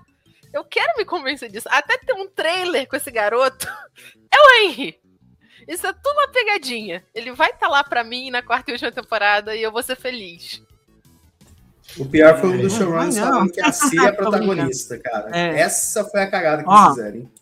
Eu tô com uma é, dúvida tá aqui, depois, depois o El é, me esclareça aí, mas eu só vou pegar um ganchinho de troca de ator aqui, porque é importante. Eu não sei se vocês assistiram aquela série Superman Lois, e aí hum, é uma série filho, boa pra né? caramba. A troca do, é, do garoto, é, né? trocaram Superman o... Lois, eu, eu dez, né? duas vezes melhor que Smallville e dez vezes melhor que a Supergirl. Dez vezes. Hum. Agora eu queria falar uma coisa para vocês. Trocou o ator do um dos filhos do Superman, que é o filho gêmeo lá, mas não trocou o outro. E não, não justificou. Aí entra nisso aí que o Matheus falou sobre a falta de justificativa. Porque, às vezes, cara, uma magia, uma quebra-cara e depois um concerto mal feito, uma qualquer coisa que justifica. Né? Mas é que é assim, brother, a gente tá tratando de um universo fantástico. Qualquer mágica, qualquer magia, qualquer mandiga funciona. Tu convence a galera, entendeu? Ah, é diferente. O amuleto aqui do Gary Gary do Quebec. Ah, olha, Exato. esse amuleto me deixa diferente. É. Muga feito então, muga feito então. É. Agora, no Superman, aí, no Superman, no Superman ali, não dá. Como é que não vai? fazendo igual Highlander, Highlander 2, tudo bem, né?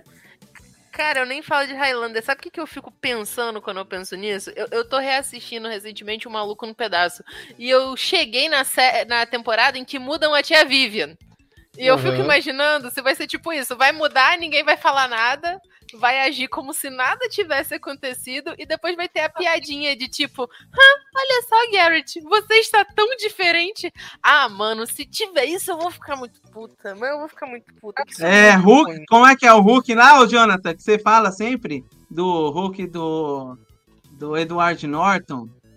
Como que você sempre fala? Puta, assim? aquela troca de Hulk lá do... Aquela troca de ator lá do Hulk do Edward Norton pro Mark Ruffalo. Só botou aí e não explicou nada. Injustificativa. É aí. aí. fica aquela, será que é o mesmo? Será que não é? Será Ué, que você tá usando aquele óculos do Superman e tá enxergando outra pessoa? É, quando ele coloca não, óculos, mas, ele... ó, o Rhodes mudou.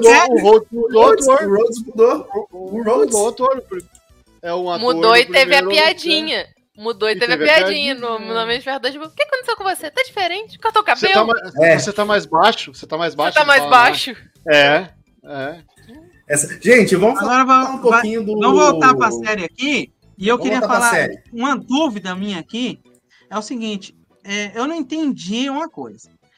Ah, eu queria que o, que o El me explicasse, porque é, ele, ele que vê os livros e tal, mas aquela, aquela magia proibida que a, a coisa invocou que desce os raios lá e mata. Saia. É. Saia. Saia. Saia. Já vamos falar dela, já vamos falar e dela. Mata, falar dela. E, e, mata todo mundo lá, né, os inimigos tal, assim. É proibida, mudou a cor do cabelo dela, ela virou uma bruxa, ela já era, mas aí tá a bruxa de cabelo branco que é que a gente já tá acostumado, né? Aí, é, sei lá, de repente ela fala assim que toda magia tem um preço e, e o preço dela era morrer. Só que ela não morreu de uma causa, é, digamos assim, uma causa que tem a ver com a magia. Ela mesmo direta, né? Ela, ela não teve uma consequência direta ao ato de usar o feitiço, Isso. né? Demorou um tempo. É, ela, ela não teve. Ela não teve. Só mudou a cor do cabelo. Pô, ela vai morrer por isso? Não aguentou? Não eu aguentou? Dúvida, cabelo eu, eu não tinha, não tinha tinta? Pô, não tinha tinta naquela época lá? É, Amigo, tem mais magia, do que pô. tinta. A Yennefer era Mas... corcunda, virou uma deusa. Aquilo dali tem mais do que tinta naquele negócio lá. Mas, mas, ele é, é, mas eu acho não que o preço era esse, porque... entendeu? Acho que a mulher tirou a vida esse. porque ficou velho, mano. Aí ela falou assim, bom. Oh, é, como, diz, agora... oh, como diz o ditado, cara, a, a, a gente que bebe é o Eliezer que fica bêbado, sabe? Então. Mas, agora, eu, agora eu, sem zoeira. eu coloco isso aí na equação do que era desse jeito, entendeu? Ela usou o, o poder que não, não. a magia que não deveria isso cobraria o preço e o preço seria a vida dela. Mas não, just, não disse é, dali a 10 anos, 20 anos, 30 anos, 50 anos. De repente tem que ser uma parada imediata e ela tem que fazer isso porque pode acarretar em mais problemas. Hum. E o que ela fez foi se matar e deu. Eu, eu tinha pensei, entendido eu pensei, que ela se corrompeu, que ela corrompeu o caos, o caos dela. Que por ser uma magia proibida, essa é uma coisa que ia corromper, ia dar um ruim lá, e ela preferiu simplesmente se matar antes que ela ficasse. Resumindo, instável. ela previu que a merda iria feder. É, e ela falou: Ó, oh, é. gente, Vamos beijo, resumir. tô indo, se vira. Uhum. Mas, mas, não, mas, mas, é... Well, explica isso aí do, do, na, tá no contexto. O, tá que nem o Nick Fury indo embora. Tipo, ó, fiz a merda, tchau. Esticou a mão, daí pegou o, o ônibus dele pro espaço e foi embora. Puta, eu velho, não, fala disso aí não, velho. Fala disso aí. Não, Matheus. Eu dei uma revisada. Não, Meu Deus do céu, é o cara é? foi tirar a referência de algo que a gente Calma aí, esquecer lá do âmago do negócio aqui. Calma aí que o El começou a falar aqui. É... Eu li é. os livros lá em 2015, estava empolgado com The Witcher 3, estava jogando. E aí eu comprei os seis primeiros livros e o resto eu li no PDF que eu baixei. Eu não, não gosto normal, muito, não. normal, normal. Não, eu não gosto de livro, eu gosto de comprar. Quem nunca? Eu não gosto quem de baixar essas coisas, não. Eu gosto de ter um livro aqui, ó, pegar assim, ó. Pegar o livro. E falando nisso, ó, livro, não procura pirataria. Compre, compre Duel, tá? Compre HQ Duel, porque é bom. Essa aqui é boa, essa aqui é boa. Vai. Mas aqui, mas o, o mundo do, do Sapolsky, ele segue meio que Alguma, todo, todo mundo de fantasia tem algumas regras com relação à magia, né? Tem essa questão do caos aí, que você. É, imagina é, energia. Você precisa de uma energia para você, digamos que você corromper as, as, as leis naturais. A gente tem a gravidade aqui. Aí pega humana, para converter esse, esse caos e conseguir fazer, digamos, uma espécie de levitação, fazer uma bola de fogo. Então você tem que você tem que buscar um tipo de, de energia extra, que no caso é humana, aí você vai perverter as leis naturais para conseguir realizar a magia. Mais ou menos isso é meio que um tropa, uma regra que tem na maior parte dos, dos mundos de fantasia, quando o mundo ele é bem construído. Entendeu? Porque Sim. essa questão de magia, tanto é que nos jogos, e no contexto, do, contexto dos videogames, nos jogos, quando você joga, principalmente RPG de ação, quem gosta de Souls-like da vida, os Dark Souls, Elder Ring, uhum. é, tem a questão de uma barrinha do mana ali que você gastou a magia e depois você fica, ah, meu Deus, tem que recuperar minha, minha magia, entendeu? Então tem uma limitação. E isso é interessante por quê? Porque senão, se não tivesse a limitação do poder mágico, o Vira cara bagunça. podia sair dando bola de fogo em todo mundo e acabava com. Aí vem o novo Madara e já era tu tem que fazer, o é. cara, o autor, o escritor, ele tem que fazer com que a mentirada seja no mínimo plausível, Verossímil. entendeu? Isso, exatamente. Exatamente. Tu tem que estabelecer regras para que não vire uma zona. Senão hum. todo mundo faz o que quer, entendeu? É, é inclusive, é inclusive tem uma missão no terceiro jogo, quando você já tá em Skelling, que é tá uma ilha, aí a Yennefer ela vai usar uma magia é, necromante que pra, pra como é que fala, interrogar um cadáver, aí o Geralt fala para ela não usar, aí ela usa uma magia necromante e meio que ressuscita, é uma, é uma das magias proibidas, do caos que é proibido. Aí ela meio que ressuscita o cadáver para conseguir interrogar o cadáver. E quando ela faz isso, a magia é tão proibida que as árvores começam a morrer. Então ela meio que a magia suga humana no lugar. Então as árvores, as plantas, tudo começam a morrer, entendeu? Ela, ela meio que até se arrepende de fazer isso, justamente porque ela tá usando uma magia proibida. Eu acredito que a, a magia que a Tissaia usa seja mais ou menos isso. Ela puxou tanta energia, tanta energia, que aquilo ia ter uma consequência. Inclusive, se eu não me engano, na primeira temporada, isso é falado nos livros também.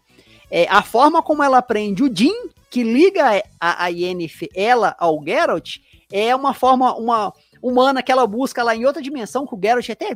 Isso é mais explicado no livro que ele hum. explica que ela, ou, ou a Yennefer, eu não lembro se é a Yennefer ou o Geralt. É a Yennefer, a Yennefer ela, ela explica, explica que ela tem que buscar é, humana, assim, a magia, o caos, tipo, em outra dimensão para conseguir segurar o Jin, então o negócio é na, é altamente complexo. Na, na, dimensão do Jin. Ela tem que. É isso, e por é, isso que é, perigoso, porque isso pode mexer com o caos dela, tem toda isso. essa questão. Isso é bem explicado mais pra gente em The Witcher na própria primeira temporada, quando a gente tem muitos flashbacks do passado, e o passado da própria Yennefer, que, ele, que elas vão ter aquela primeira aula de levitação que aí a Yennefer come a flor, porque ela tem que tirar a magia da flor para fazer o que o, o Jonathan falou, perverter a lei da gravidade para conseguir. Um diálogo muito bom que explica isso é o diálogo do filme do D&D, que é quando o pessoal vira pro mago e fala, ah, resolve com magia. E ele falou, eu não sei porque vocês têm esse péssimo hábito de achar que tudo se resolve com magia. Não é assim. A magia tem limitações, a magia tem regra. E aí é meio que, que isso que o, o, o El falou. Eu é, eu escrevi né, um livro de fantasia e eu digo para vocês que a parte mais difícil foi isso. Porque é muito fácil quando você tá imaginando alguma coisa, você fala, ah, vou resolver isso com magia. Só que fica ruim. Fica chato. Você tem que construir toda uma justificativa. Você tem que construir toda uma justificativa. Ah, inclusive, depois eu quero ler esse livro, hein? Quero conhecer, hein? Fiquei curioso. O Jonathan já tinha comentado, hein? Mandar pra você. Jonathan, acho que você tem, não tem, Jonathan? Pode mandar pra ele. Tenho, vou, vou mandar não... essa cópia. Gente. Ah, inclusive, aqui, estou contextualizando rapidinho aqui, já que falou de magia. Eu, na minha opinião, o personagem mais legal do Senhor dos Anéis é o Gandalf, justamente porque o Gandalf ele é um mago que ele não fica usando magia. Ele usa a astúcia dele. E isso é do caralho. Ele não fica Economizar mana, cara. Economizar mana. Exatamente. Sabe, é que nem quando você tá jogando. E, e, isso é legal, porque The Witcher, se a gente pensar, e eu senti mais isso nessa terceira temporada do que nas últimas. Tinha um pouquinho na primeira, mas eu senti nessa temporada você, você ter mais conexão ao gameplay e aos games. Tipo, ele, eles estavam ainda mantendo a coisa com os livros, mas você conseguia ver as referências ao jogo muito ali. Aquela primeira luta do Garrett no primeiro episódio, eu acho que vocês já falaram disso. O jogo de câmera e o jeito que você vê acontecendo lembra muito quando você tá jogando o jogo. O, o, próprio jeito de usar as magias, isso tá, tá bem legal nessa temporada. Eu, eu, eu, eu gostei bastante disso. Até mesmo por conta dessa questão de como a magia é colocada lá e de como você joga. Porque eu já tentei jogar The Witcher não deu certo, porque eu sou o tipo de pessoa que fica usando magia pra. O Matheus e o El, se vocês tiverem um RPG de mesa, convidem a Cris pra semestre, tá bom? Não, não me convida para semestre, não, gente. Dá muita responsabilidade. eu quero jogar agora. Estamos montando um projeto aí, eu e o Samuca, de fazer uma temporada com seis episódios. Estamos a caça de um mestre aí, ó.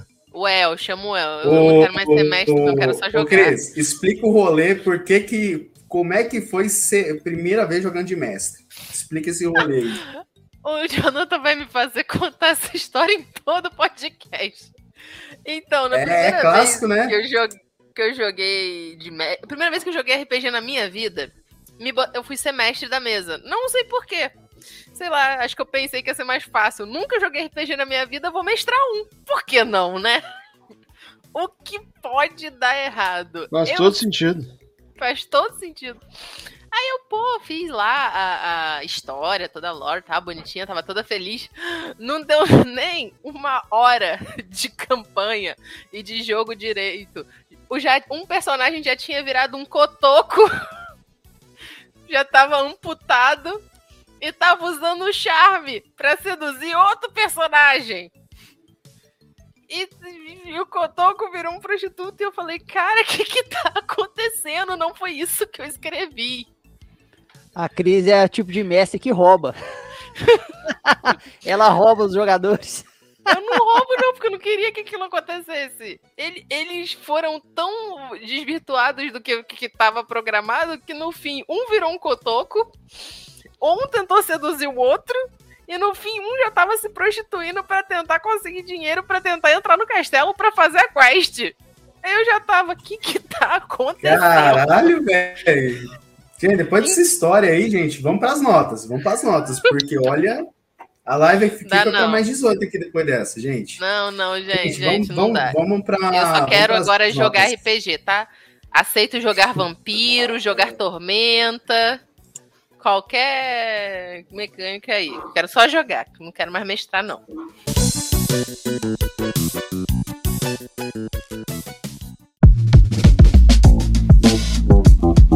Gente, vamos para as notas. Galera, para essa temporada 3, por mais que a gente falou bem mal, tem seus pontos positivos e fortes, mas foi uma temporada que decepcionou, velho. É. Poderia explorar muita coisa, assim, a- apesar assim, que a série deixa muito gancho, mas eu não vejo mais The Witcher, é, eu não vejo mais o Geralt é, com Leon Hemsworth. Parece que eles vão tentar abordar um outro rolê, vão forçar a Ciri como protagonista, nada contra, foi como eu falei. Deixe constrói um enredo justificável para ela ser essa verdadeira protagonista. E também Nos que dê livros ela é, né? Tem, Não, não, sim, tem até a história da- tem livros que ela é.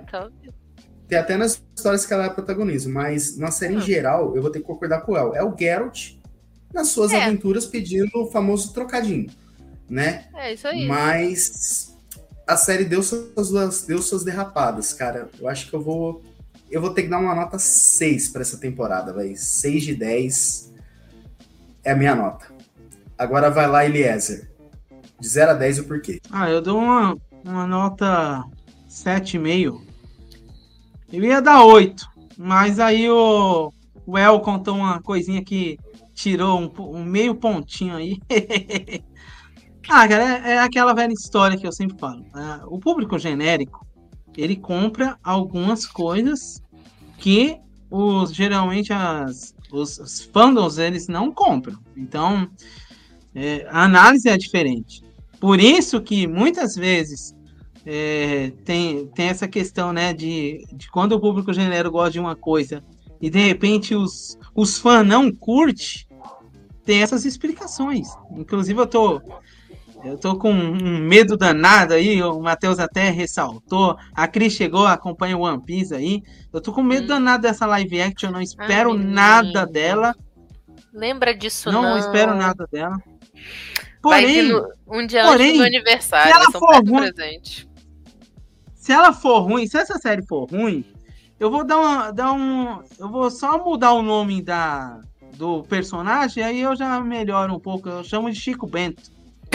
Fica melhor, fica menos feio. Ô, ô, ô, Cris, que dia é teu aniversário? Aniversário é 1 de setembro, cara. A série vai estrear dia 31 de agosto. Eu falei, gente, é pra amargar, né? Não dá nem É. pra passar o aniversário bem. Meu aniversário é dia 30 de agosto. Eita! É, é só pra gente sofrer, né, Matheus? Só Pra gente sofrer, Matheus. Só pra sofrer. Não, a minha preocupação do ano, se a gente for falar em séries, desculpa cortar o o Ezra que tava na. A minha preocupação do ano com séries é a segunda temporada de Loki. Eu acho que tem tudo pra dar errado. Tem tudo Ai, pra cagar, hein? Tem tudo pra dar errado. É, então. Mas desculpa, Eliezer, continue aí, foi mal. Não, já finalizei, 7,5. 7,5 minha nota.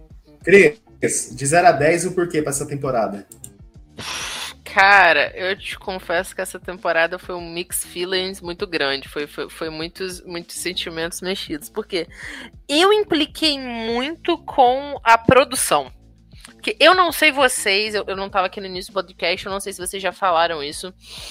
Mas eu, eu senti que a produção tava meio feia. A peruca da Yennefer tava com muita cara de peruca. A lente de contato tava com muita cara de lente de contato. Gente, teve uma hora que ela e a Siri foram pra um canto lá que era óbvio que elas só estavam numa sala verde. Que o, o, o CGI tava feio.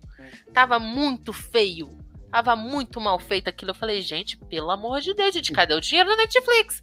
Gastaram tudo na série ruim, porque a série ruim tava muito Agora eu entendi porque que na fantasia dela usaram, usaram a máscara, aquele cabelo meio amarrado, ou seja, pra não cair a peruca. Eu acho que no momento ele deve ter ajeitado aí a peruca, mas tudo bem. Sim, É, Eles, eles confuso. gastaram tudo com, com cosplay da série ruim. O cosplay da série ruim tava bom. Mas Não, a aí, produção da é, série ruim, gente, a gente, dinheiro. tem que, a gente tem que admitir que a produção, assim, efeitos visuais, práticos, cenografia, tava top. Aí eu, e, e o pior que eu fiz a burrice, eu vi a série ruim antes de ver essa nova temporada. Eu falei, ah, vou terminar a série ruim. Não ter, consegui terminar, foi impossível, faltou dois episódios. Mas eu falei, pô, pelo menos, pra grana que gastaram aqui, eu tenho boas esperanças na terceira temporada. Aí eu vendo essa temporada, a roupa, que ela usou a mesma roupa que ela usou na primeira vez que ela encontra o Garrett. Parece que ela comprou na Shopee o vestido que era dela. Parece que ela comprou uma versão da Shopee do próprio vestido. AliExpress. AliExpress. Compre 10 e pague 2 reais. Compre 10 e pague 2. Vai. E eu fiquei, gente, Cortes, não. cortes. Ai, Jonathan, Não. cortes, hein? O que que tá acontecendo? Netflix. Aquelas promoções de lápis do, do AliExpress, sabe? Compre Ah, 10 e cara. pague 2 reais. Tipo isso. Não, gente, eu não, não pode ter sido só eu. eu. Eu tentei levar isso pro meu namorado, ele disse que ele não sentiu isso. Foi só eu que senti que a produção, em alguns episódios, principalmente nos primeiros, nos últimos não, nos últimos voltou. Mas no primeiro, tava um negócio muito feio, um negócio muito barato. Eu não senti isso. É que sou eu que tô implicando com as perucas Eu mesmo não dos senti, outros com as eu não roupas. senti isso. Eu também, eu não eu senti isso, mas eu senti isso na, na, na série ruim, eu senti. Né? Não, mas Aqui eu, não, eu, mas eu até achei assim que uma coisa que a gente falou lá no início que ah, que ele é um caçador de monstros. O que menos aparece essa temporada são É monstro. monstros. Dá Mas pra ver que que eles economizaram no CGI pra caramba. É, mas os que apareceu foi legal. O- Aquele da, da, da, da caverna lá, das, das, da, É... da fusão das três meninas, tá- eu acho que tá bem feito. A, a- aquele que ela, que, ela que, a, que, a, que a Ciri enfrenta no deserto, acho que também tá bem feito. Sim, sim. Acho que isso não tá ruim. Mas ah, compensação, algumas coisas tu vê que, que não é cenário, que é, que é chroma key, mas como tudo hoje em dia, velho. É, é muito difícil não ter. Então, isso não me pegou. Sinceramente, não me Não, pegou. assim, eu, eu, eu confesso que isso me deu uma assustada, porque The Witcher é uma série que é, é o que o Eliezer falou. Você quer saber o que vai acontecer?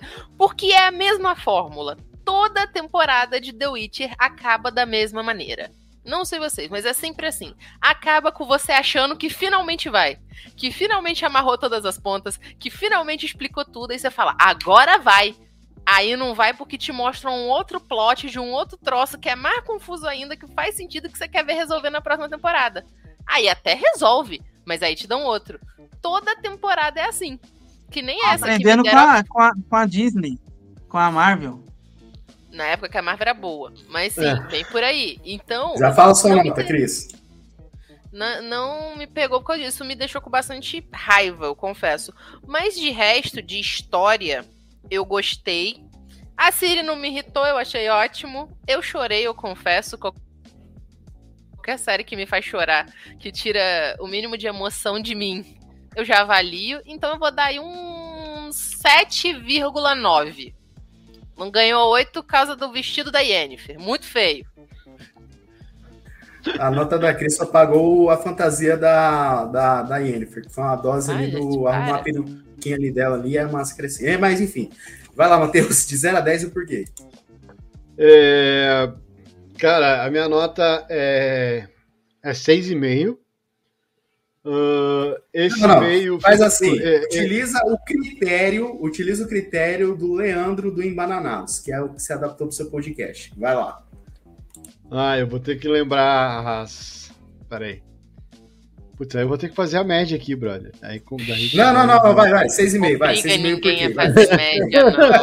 É, é melhor ir direto ao, ao ponto. vai Não, direto. ó, é, é, eu, Sexta-feira à noite, cara. Ó, é seis e meio, porque poder, é, seria seis, mas o quinto episódio leva esse meio ponto, tá? É, que o meio, meio ponto é todo do quinto episódio.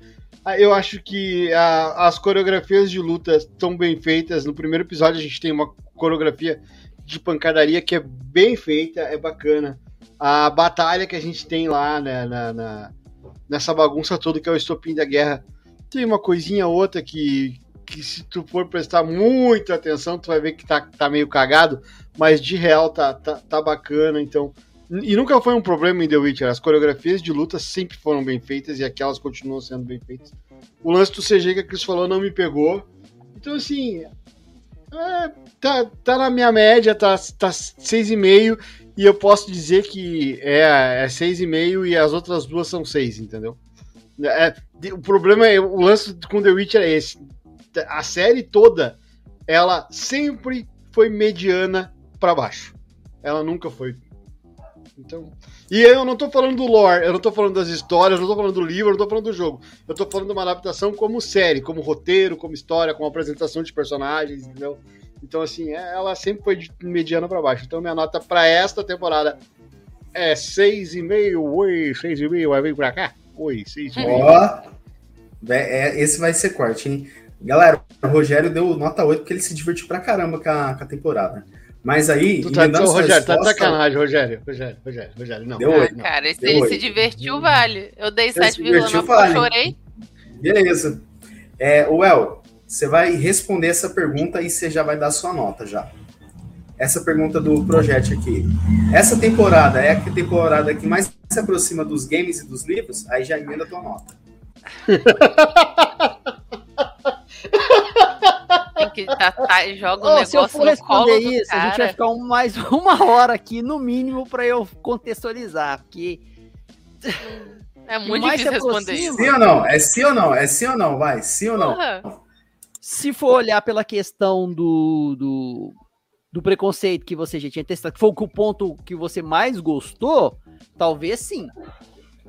Nesse aspecto, sim. Tanto é que a minha nota, me- eu, da, eu ia dar 5, mas eu acho que eu vou ser generoso, eu vou dar 6, porque vocês levantaram essa. Tem essa questão do preconceito. Teve a questão do episódio 5 que eu não tava lembrando, a questão política, que eu gostei muito. Hum. E da questão das. que a Cris citou, da questão das lutas, das coreografias das lutas, que eu achei muito bacana. Se for olhar pela questão da ação, porra, isso aí eu achei do caralho.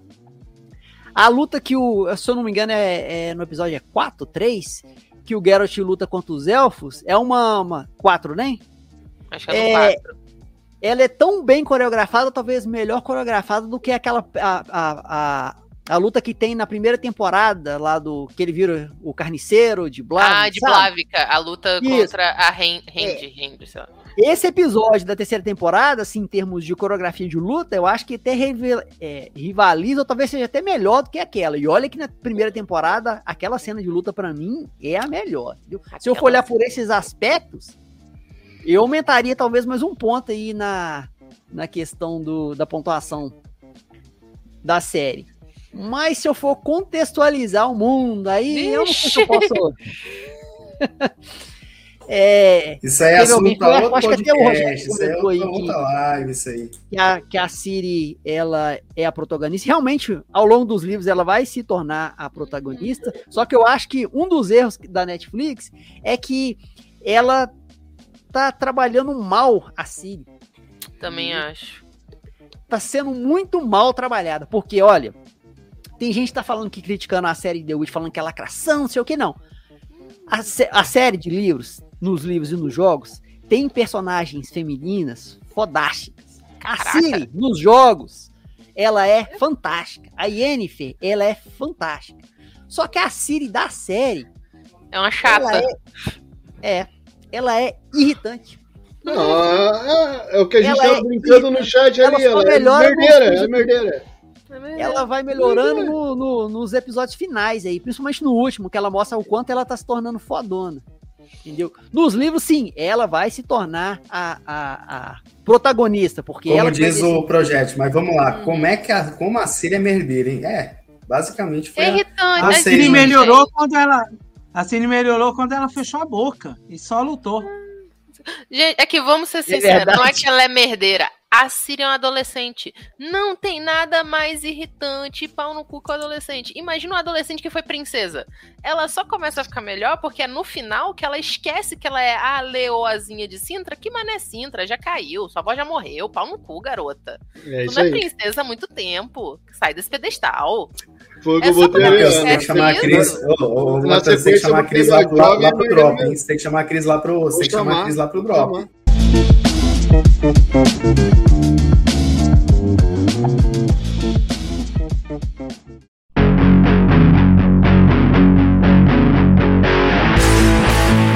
Eu gostaria de agradecer a todos vocês que participaram dessa live, as pessoas que participaram do nosso chat, quem está no YouTube, quem está no Spotify e quem está em todas as demais plataformas. E a todos os nossos convidados que estão aqui, que são pessoas especiais, icônicas e que gostam aí de, de compartilhar esses pensamentos, né?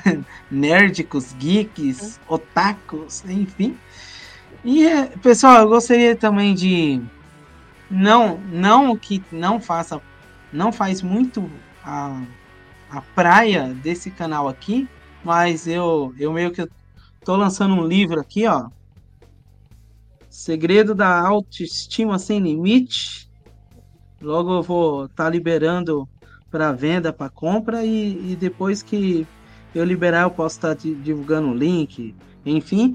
como não faz muita a, a parte nerdística, eu não divulgo muito nesse tipo de canal. É um outro tipo de conteúdo que eu tenho, mas eu trabalho bastante nessa temática de autoestima, da pessoa se sentir bem com ela mesma, tal. É, essas coisas que a gente a gente vê a sociedade moderna sofrendo, enfim. Uhum. E agora gostaria também de convidar vocês que estão aqui a participar. Vai lá no, no Pod Meu Nerd, lá no Spotify, escuta a gente. O Jonathan vai, vai falar mais a respeito disso no final da live. E gostaria de agradecer a todos vocês que deram essa oportunidade, né, de da gente divulgar a nossa palavra, né? Que nem o Jonathan usa esse jargão aí. E por enquanto é só isso, pessoal. Até mais. Cris, aproveita, se despede aí do pessoal e eu sei que tem uma novidade chegando aí, e que ontem eu fiz uma participação aí ontem, né? Mas hum. vai lá que o espaço é seu. É, muito obrigada, meninas, por terem me recebido. Desculpa ter chegado tão tarde, mas estamos aí. É sempre um prazer estar aqui. Eu adoro muito o trabalho tanto do Jonathan e do Eliezer, tô sempre vendo as lives, quanto do Wendel. Eu sou muito fã do Fluxo 88, tô sempre seguindo o canal. E agora vou seguir o Drop Podcast, porque eu acabei de ver aqui que vocês fizeram um vídeo sobre a US Mangá, e a US Mangá, porra, cara, foda pra cacete. Então, já, já estou aí também. Muito obrigada. E como o Jonathan falou, eu e o Jean do o Raio, a gente começou um novo projeto recentemente, que é o Regeek Podcast. Vocês podem entrar lá no Instagram da Regeek, que é arroba Regeek, né? Que por enquanto está só funcionando como a revista que ela é. Ela é uma revista voltada totalmente para esse lado geek, de cultura nerd, pop que a gente vive. Mas a gente já está gravando, já tem, com o episódio que Jonathan participou ontem, a gente já tem uns três episódios assim já gravados, engatilhados que a gente vai estar tá lançando sobre o podcast. E eu já estou convidando aí, né, o El, o Matheus também para estarem participando lá. Quando vocês quiserem, a gente fala muito de Cultura nerd no geral. A gente vai fazer um programa agora recentemente que eu convido a todos os meninos aqui, que sou eu e a Yasmin, que nós vamos apresentar o Dorama para vocês. E ela ontem ela tava só observando a conversa, mas não quis participar. Yasmin tava só observando, tava só analisando. O próximo programa vai ser exatamente isso, apresentando doramas para pessoas que não conhecem e não sabem o que é. Vai ser quase um programa testemunho de Jeová tentando converter vocês na palavra de nosso Senhor Dorameiro. Fora isso, muito obrigada, pessoal. É sempre um prazer estar aqui. E escutem o Pod Meu Nerd, que é esse canal incrível, além do canal dos meninos também. É isso. Obrigada. Boa. Matheus, se despeça do pessoal e o que é o Dropcast, que eu e o Caio, a gente já participou ali de dois, se não me engano, né? Mandalorian. Dois, dois é, invasão secreta, falando mal, e falta você contar esse cara aqui, ó. Falta convidar ele aqui, ó. O Eliezer, vamos, mas aproveita que o espaço é seu.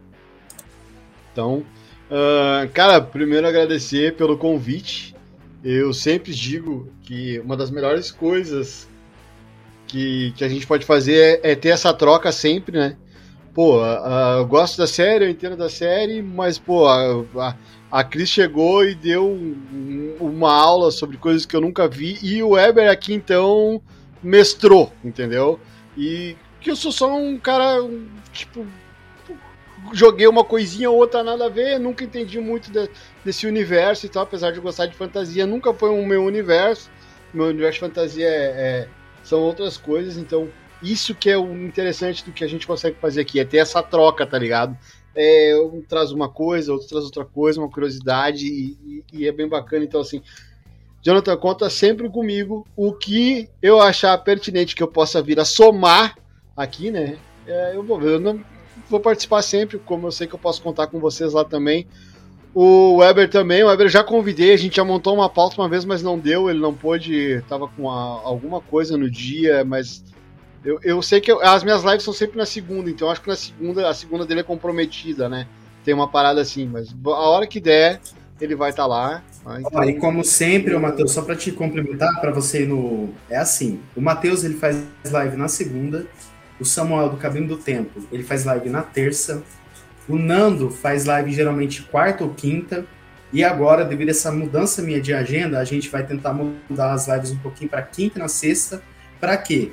Para a gente conseguir gerar essa galera toda no ao vivo. Então, para você isso. ver como que a gente é parceiro, né, Matheus? Então, vai lá e continua. Não, é isso. Então, assim, é essa troca é bacana demais. Então, conta sempre comigo, que eu sei que eu posso contar com vocês. A, conheci a Cris agora, nunca tinha conhecido. Pode saber que já vou, vou ver alguma coisa que eu acho que vou tu possa participar com nós lá, participar da nossa live toda segunda-feira. Uh, que ela é toda segunda-feira, né? Então, assim, que achar. Uhum.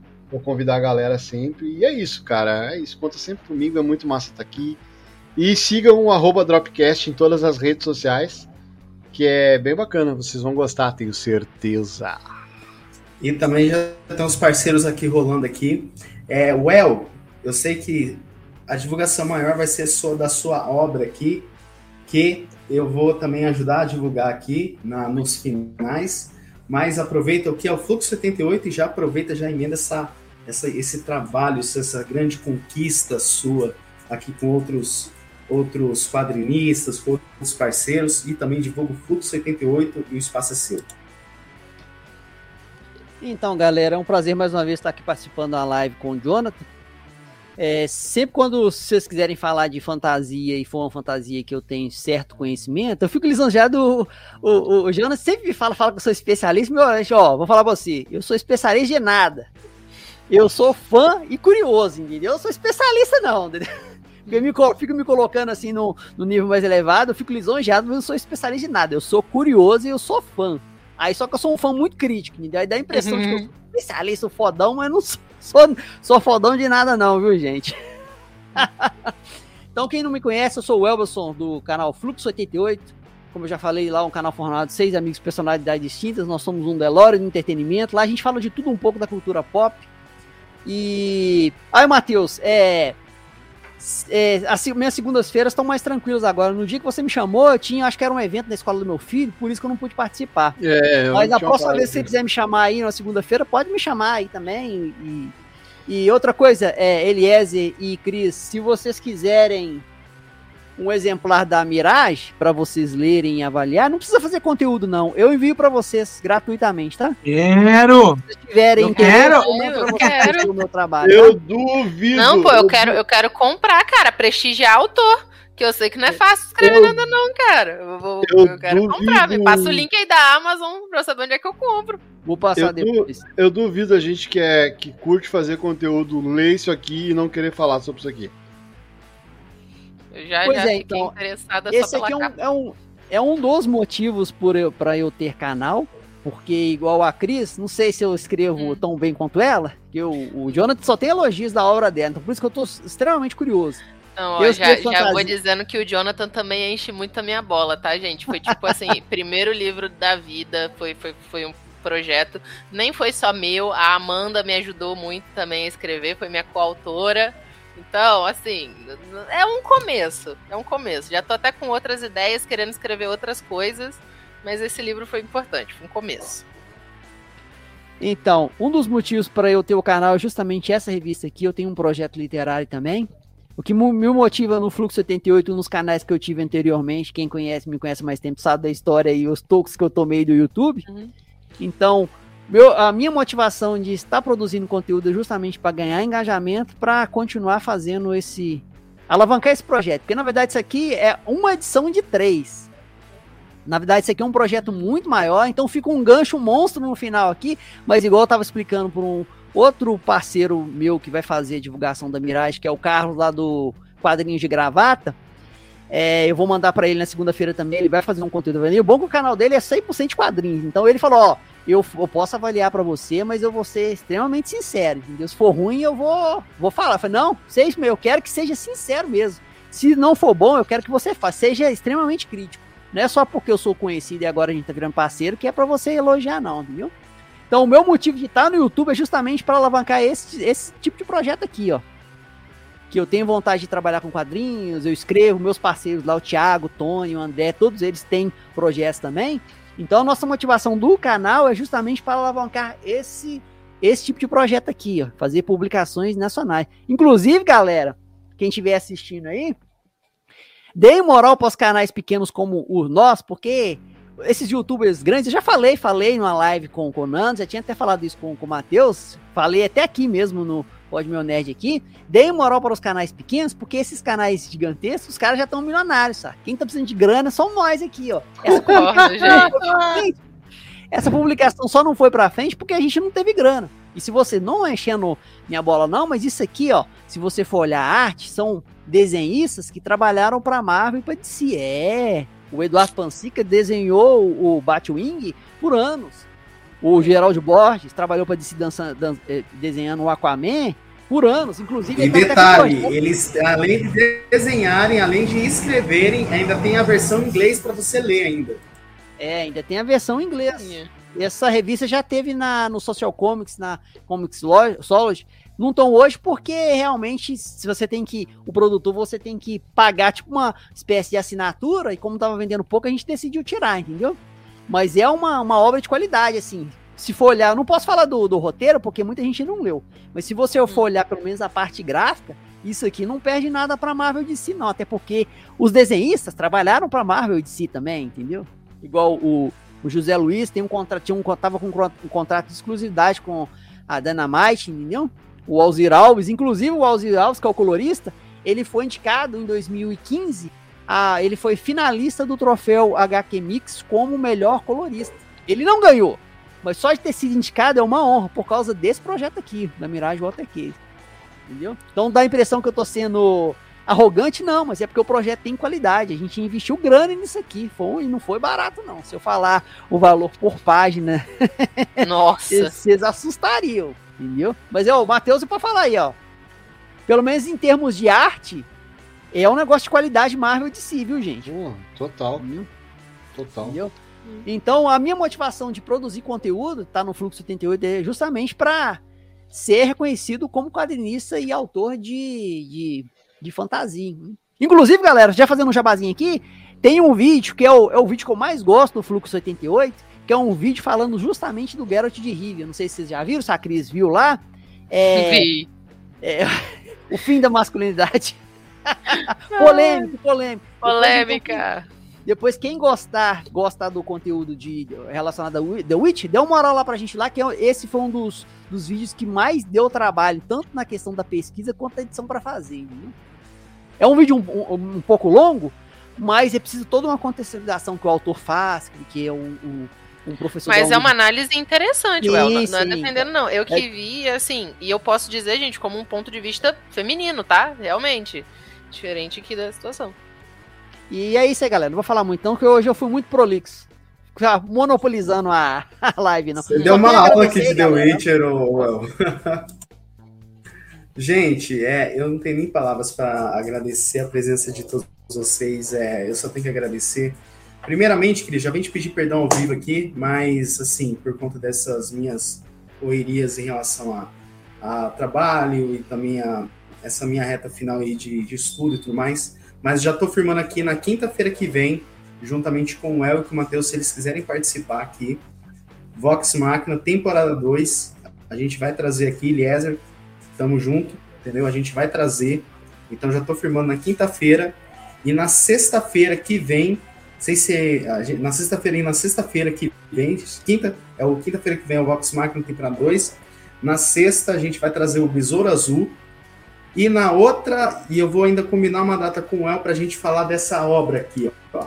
Hum. A gente falar dessa obra. Provavelmente, El, na, sem ser nessa sexta-feira que vem, eu vou estar tá marcando com você na outra, para a gente falar disso aqui, certo? E eu também vou estar tá chamando o Nando, da Videoteca do Nando, para ser esse co-host, para a gente falar 100% dessa HQ. Então, terminando essa gravação aqui, eu já vou correr para ler e sim anotar alguns insights e, no, na, e na live, quando a gente fazer a exclusividade, a gente falar dessa obra, gente.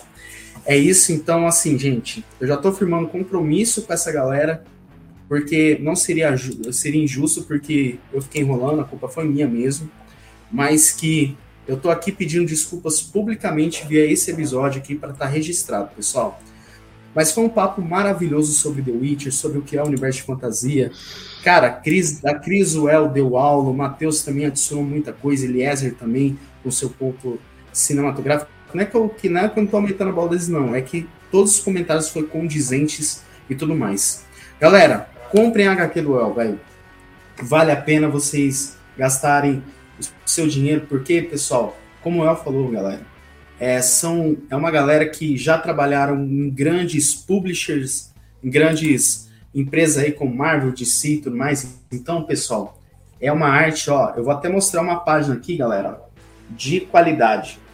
De qualidade aqui, ó. Todos os detalhes aqui e tudo mais. Todos os links, pessoal, já estão na descrição do episódio.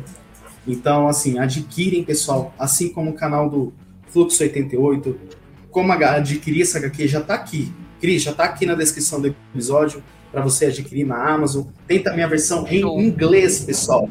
Em inglês, para quem quer ler uma outra versão aí. Já até passou um carro de tanto emocionado que ficou, até uma moto aqui, ó. Para vocês verem como que a emoção foi grande. Mas é isso, pessoal. Seguem os parceiros que eu vou exibir aqui, ó. Seguem o Dropcast, Fluxo 88. Eu também vou adicionar o Regeek Podcast, que é esse novo projeto da Cris. A cabine, né? A cabine. A cabine do tempo vou adicionar também, perdão, Samuel, mas eu vou adicionar aqui na lista de parceiros. Videoteca do Nando, Nerd Ruivo, a Era Nerd do meu querido Bruno. Como diz o, é, como galera... diz o Samuca, como diz o Samuca, a, o drop é para as coisas novas e a cabine para as coisas velhas. Exatamente, pessoal. É, também, pessoal, vai vir outras, coisa, outras coisas sobre Marvel, DC e tudo mais, apesar assim que a gente vai trazer na semana que vem. Já estou firmando, quinta-feira que vem aqui, Vox Máquina, temporada 2. O El, se quiser participar, tamo junto. Matheus também, se quiser participar também. Cris, eu já estou fechando o time para a gente fazer esse podcast muito massa, porque eu quero falar do meu gnome favorito, o Skellon? É. Mas é isso, pessoal. É. Isso, exatamente. A gente está disponível no Spotify, no Deezer, Amazon, qualquer agregador de sua preferência, até no Threads também a gente está. Arroba Nerd no Instagram, Podmo Nerd Oficial também, que é um outro tipo de conteúdo que o Eliezer também está trazendo aqui. Aqui, caramba. Aqui. É, eu é, uma é isso, galera. É uma merda fazer isso. Mas é isso, pessoal. É, segue o Fluxo 88, segue o Dropcast, segue todos os parceiros. Também vou adicionar o Regeek Podcast, que vai, é um novo projeto. E é isso, pessoal. Até o próximo programa. Fiquem bem, fiquem com Deus. Até mais, pessoal. Tchau, tchau, hein? Até mais. Tchau. Valeu. Falou. A gente.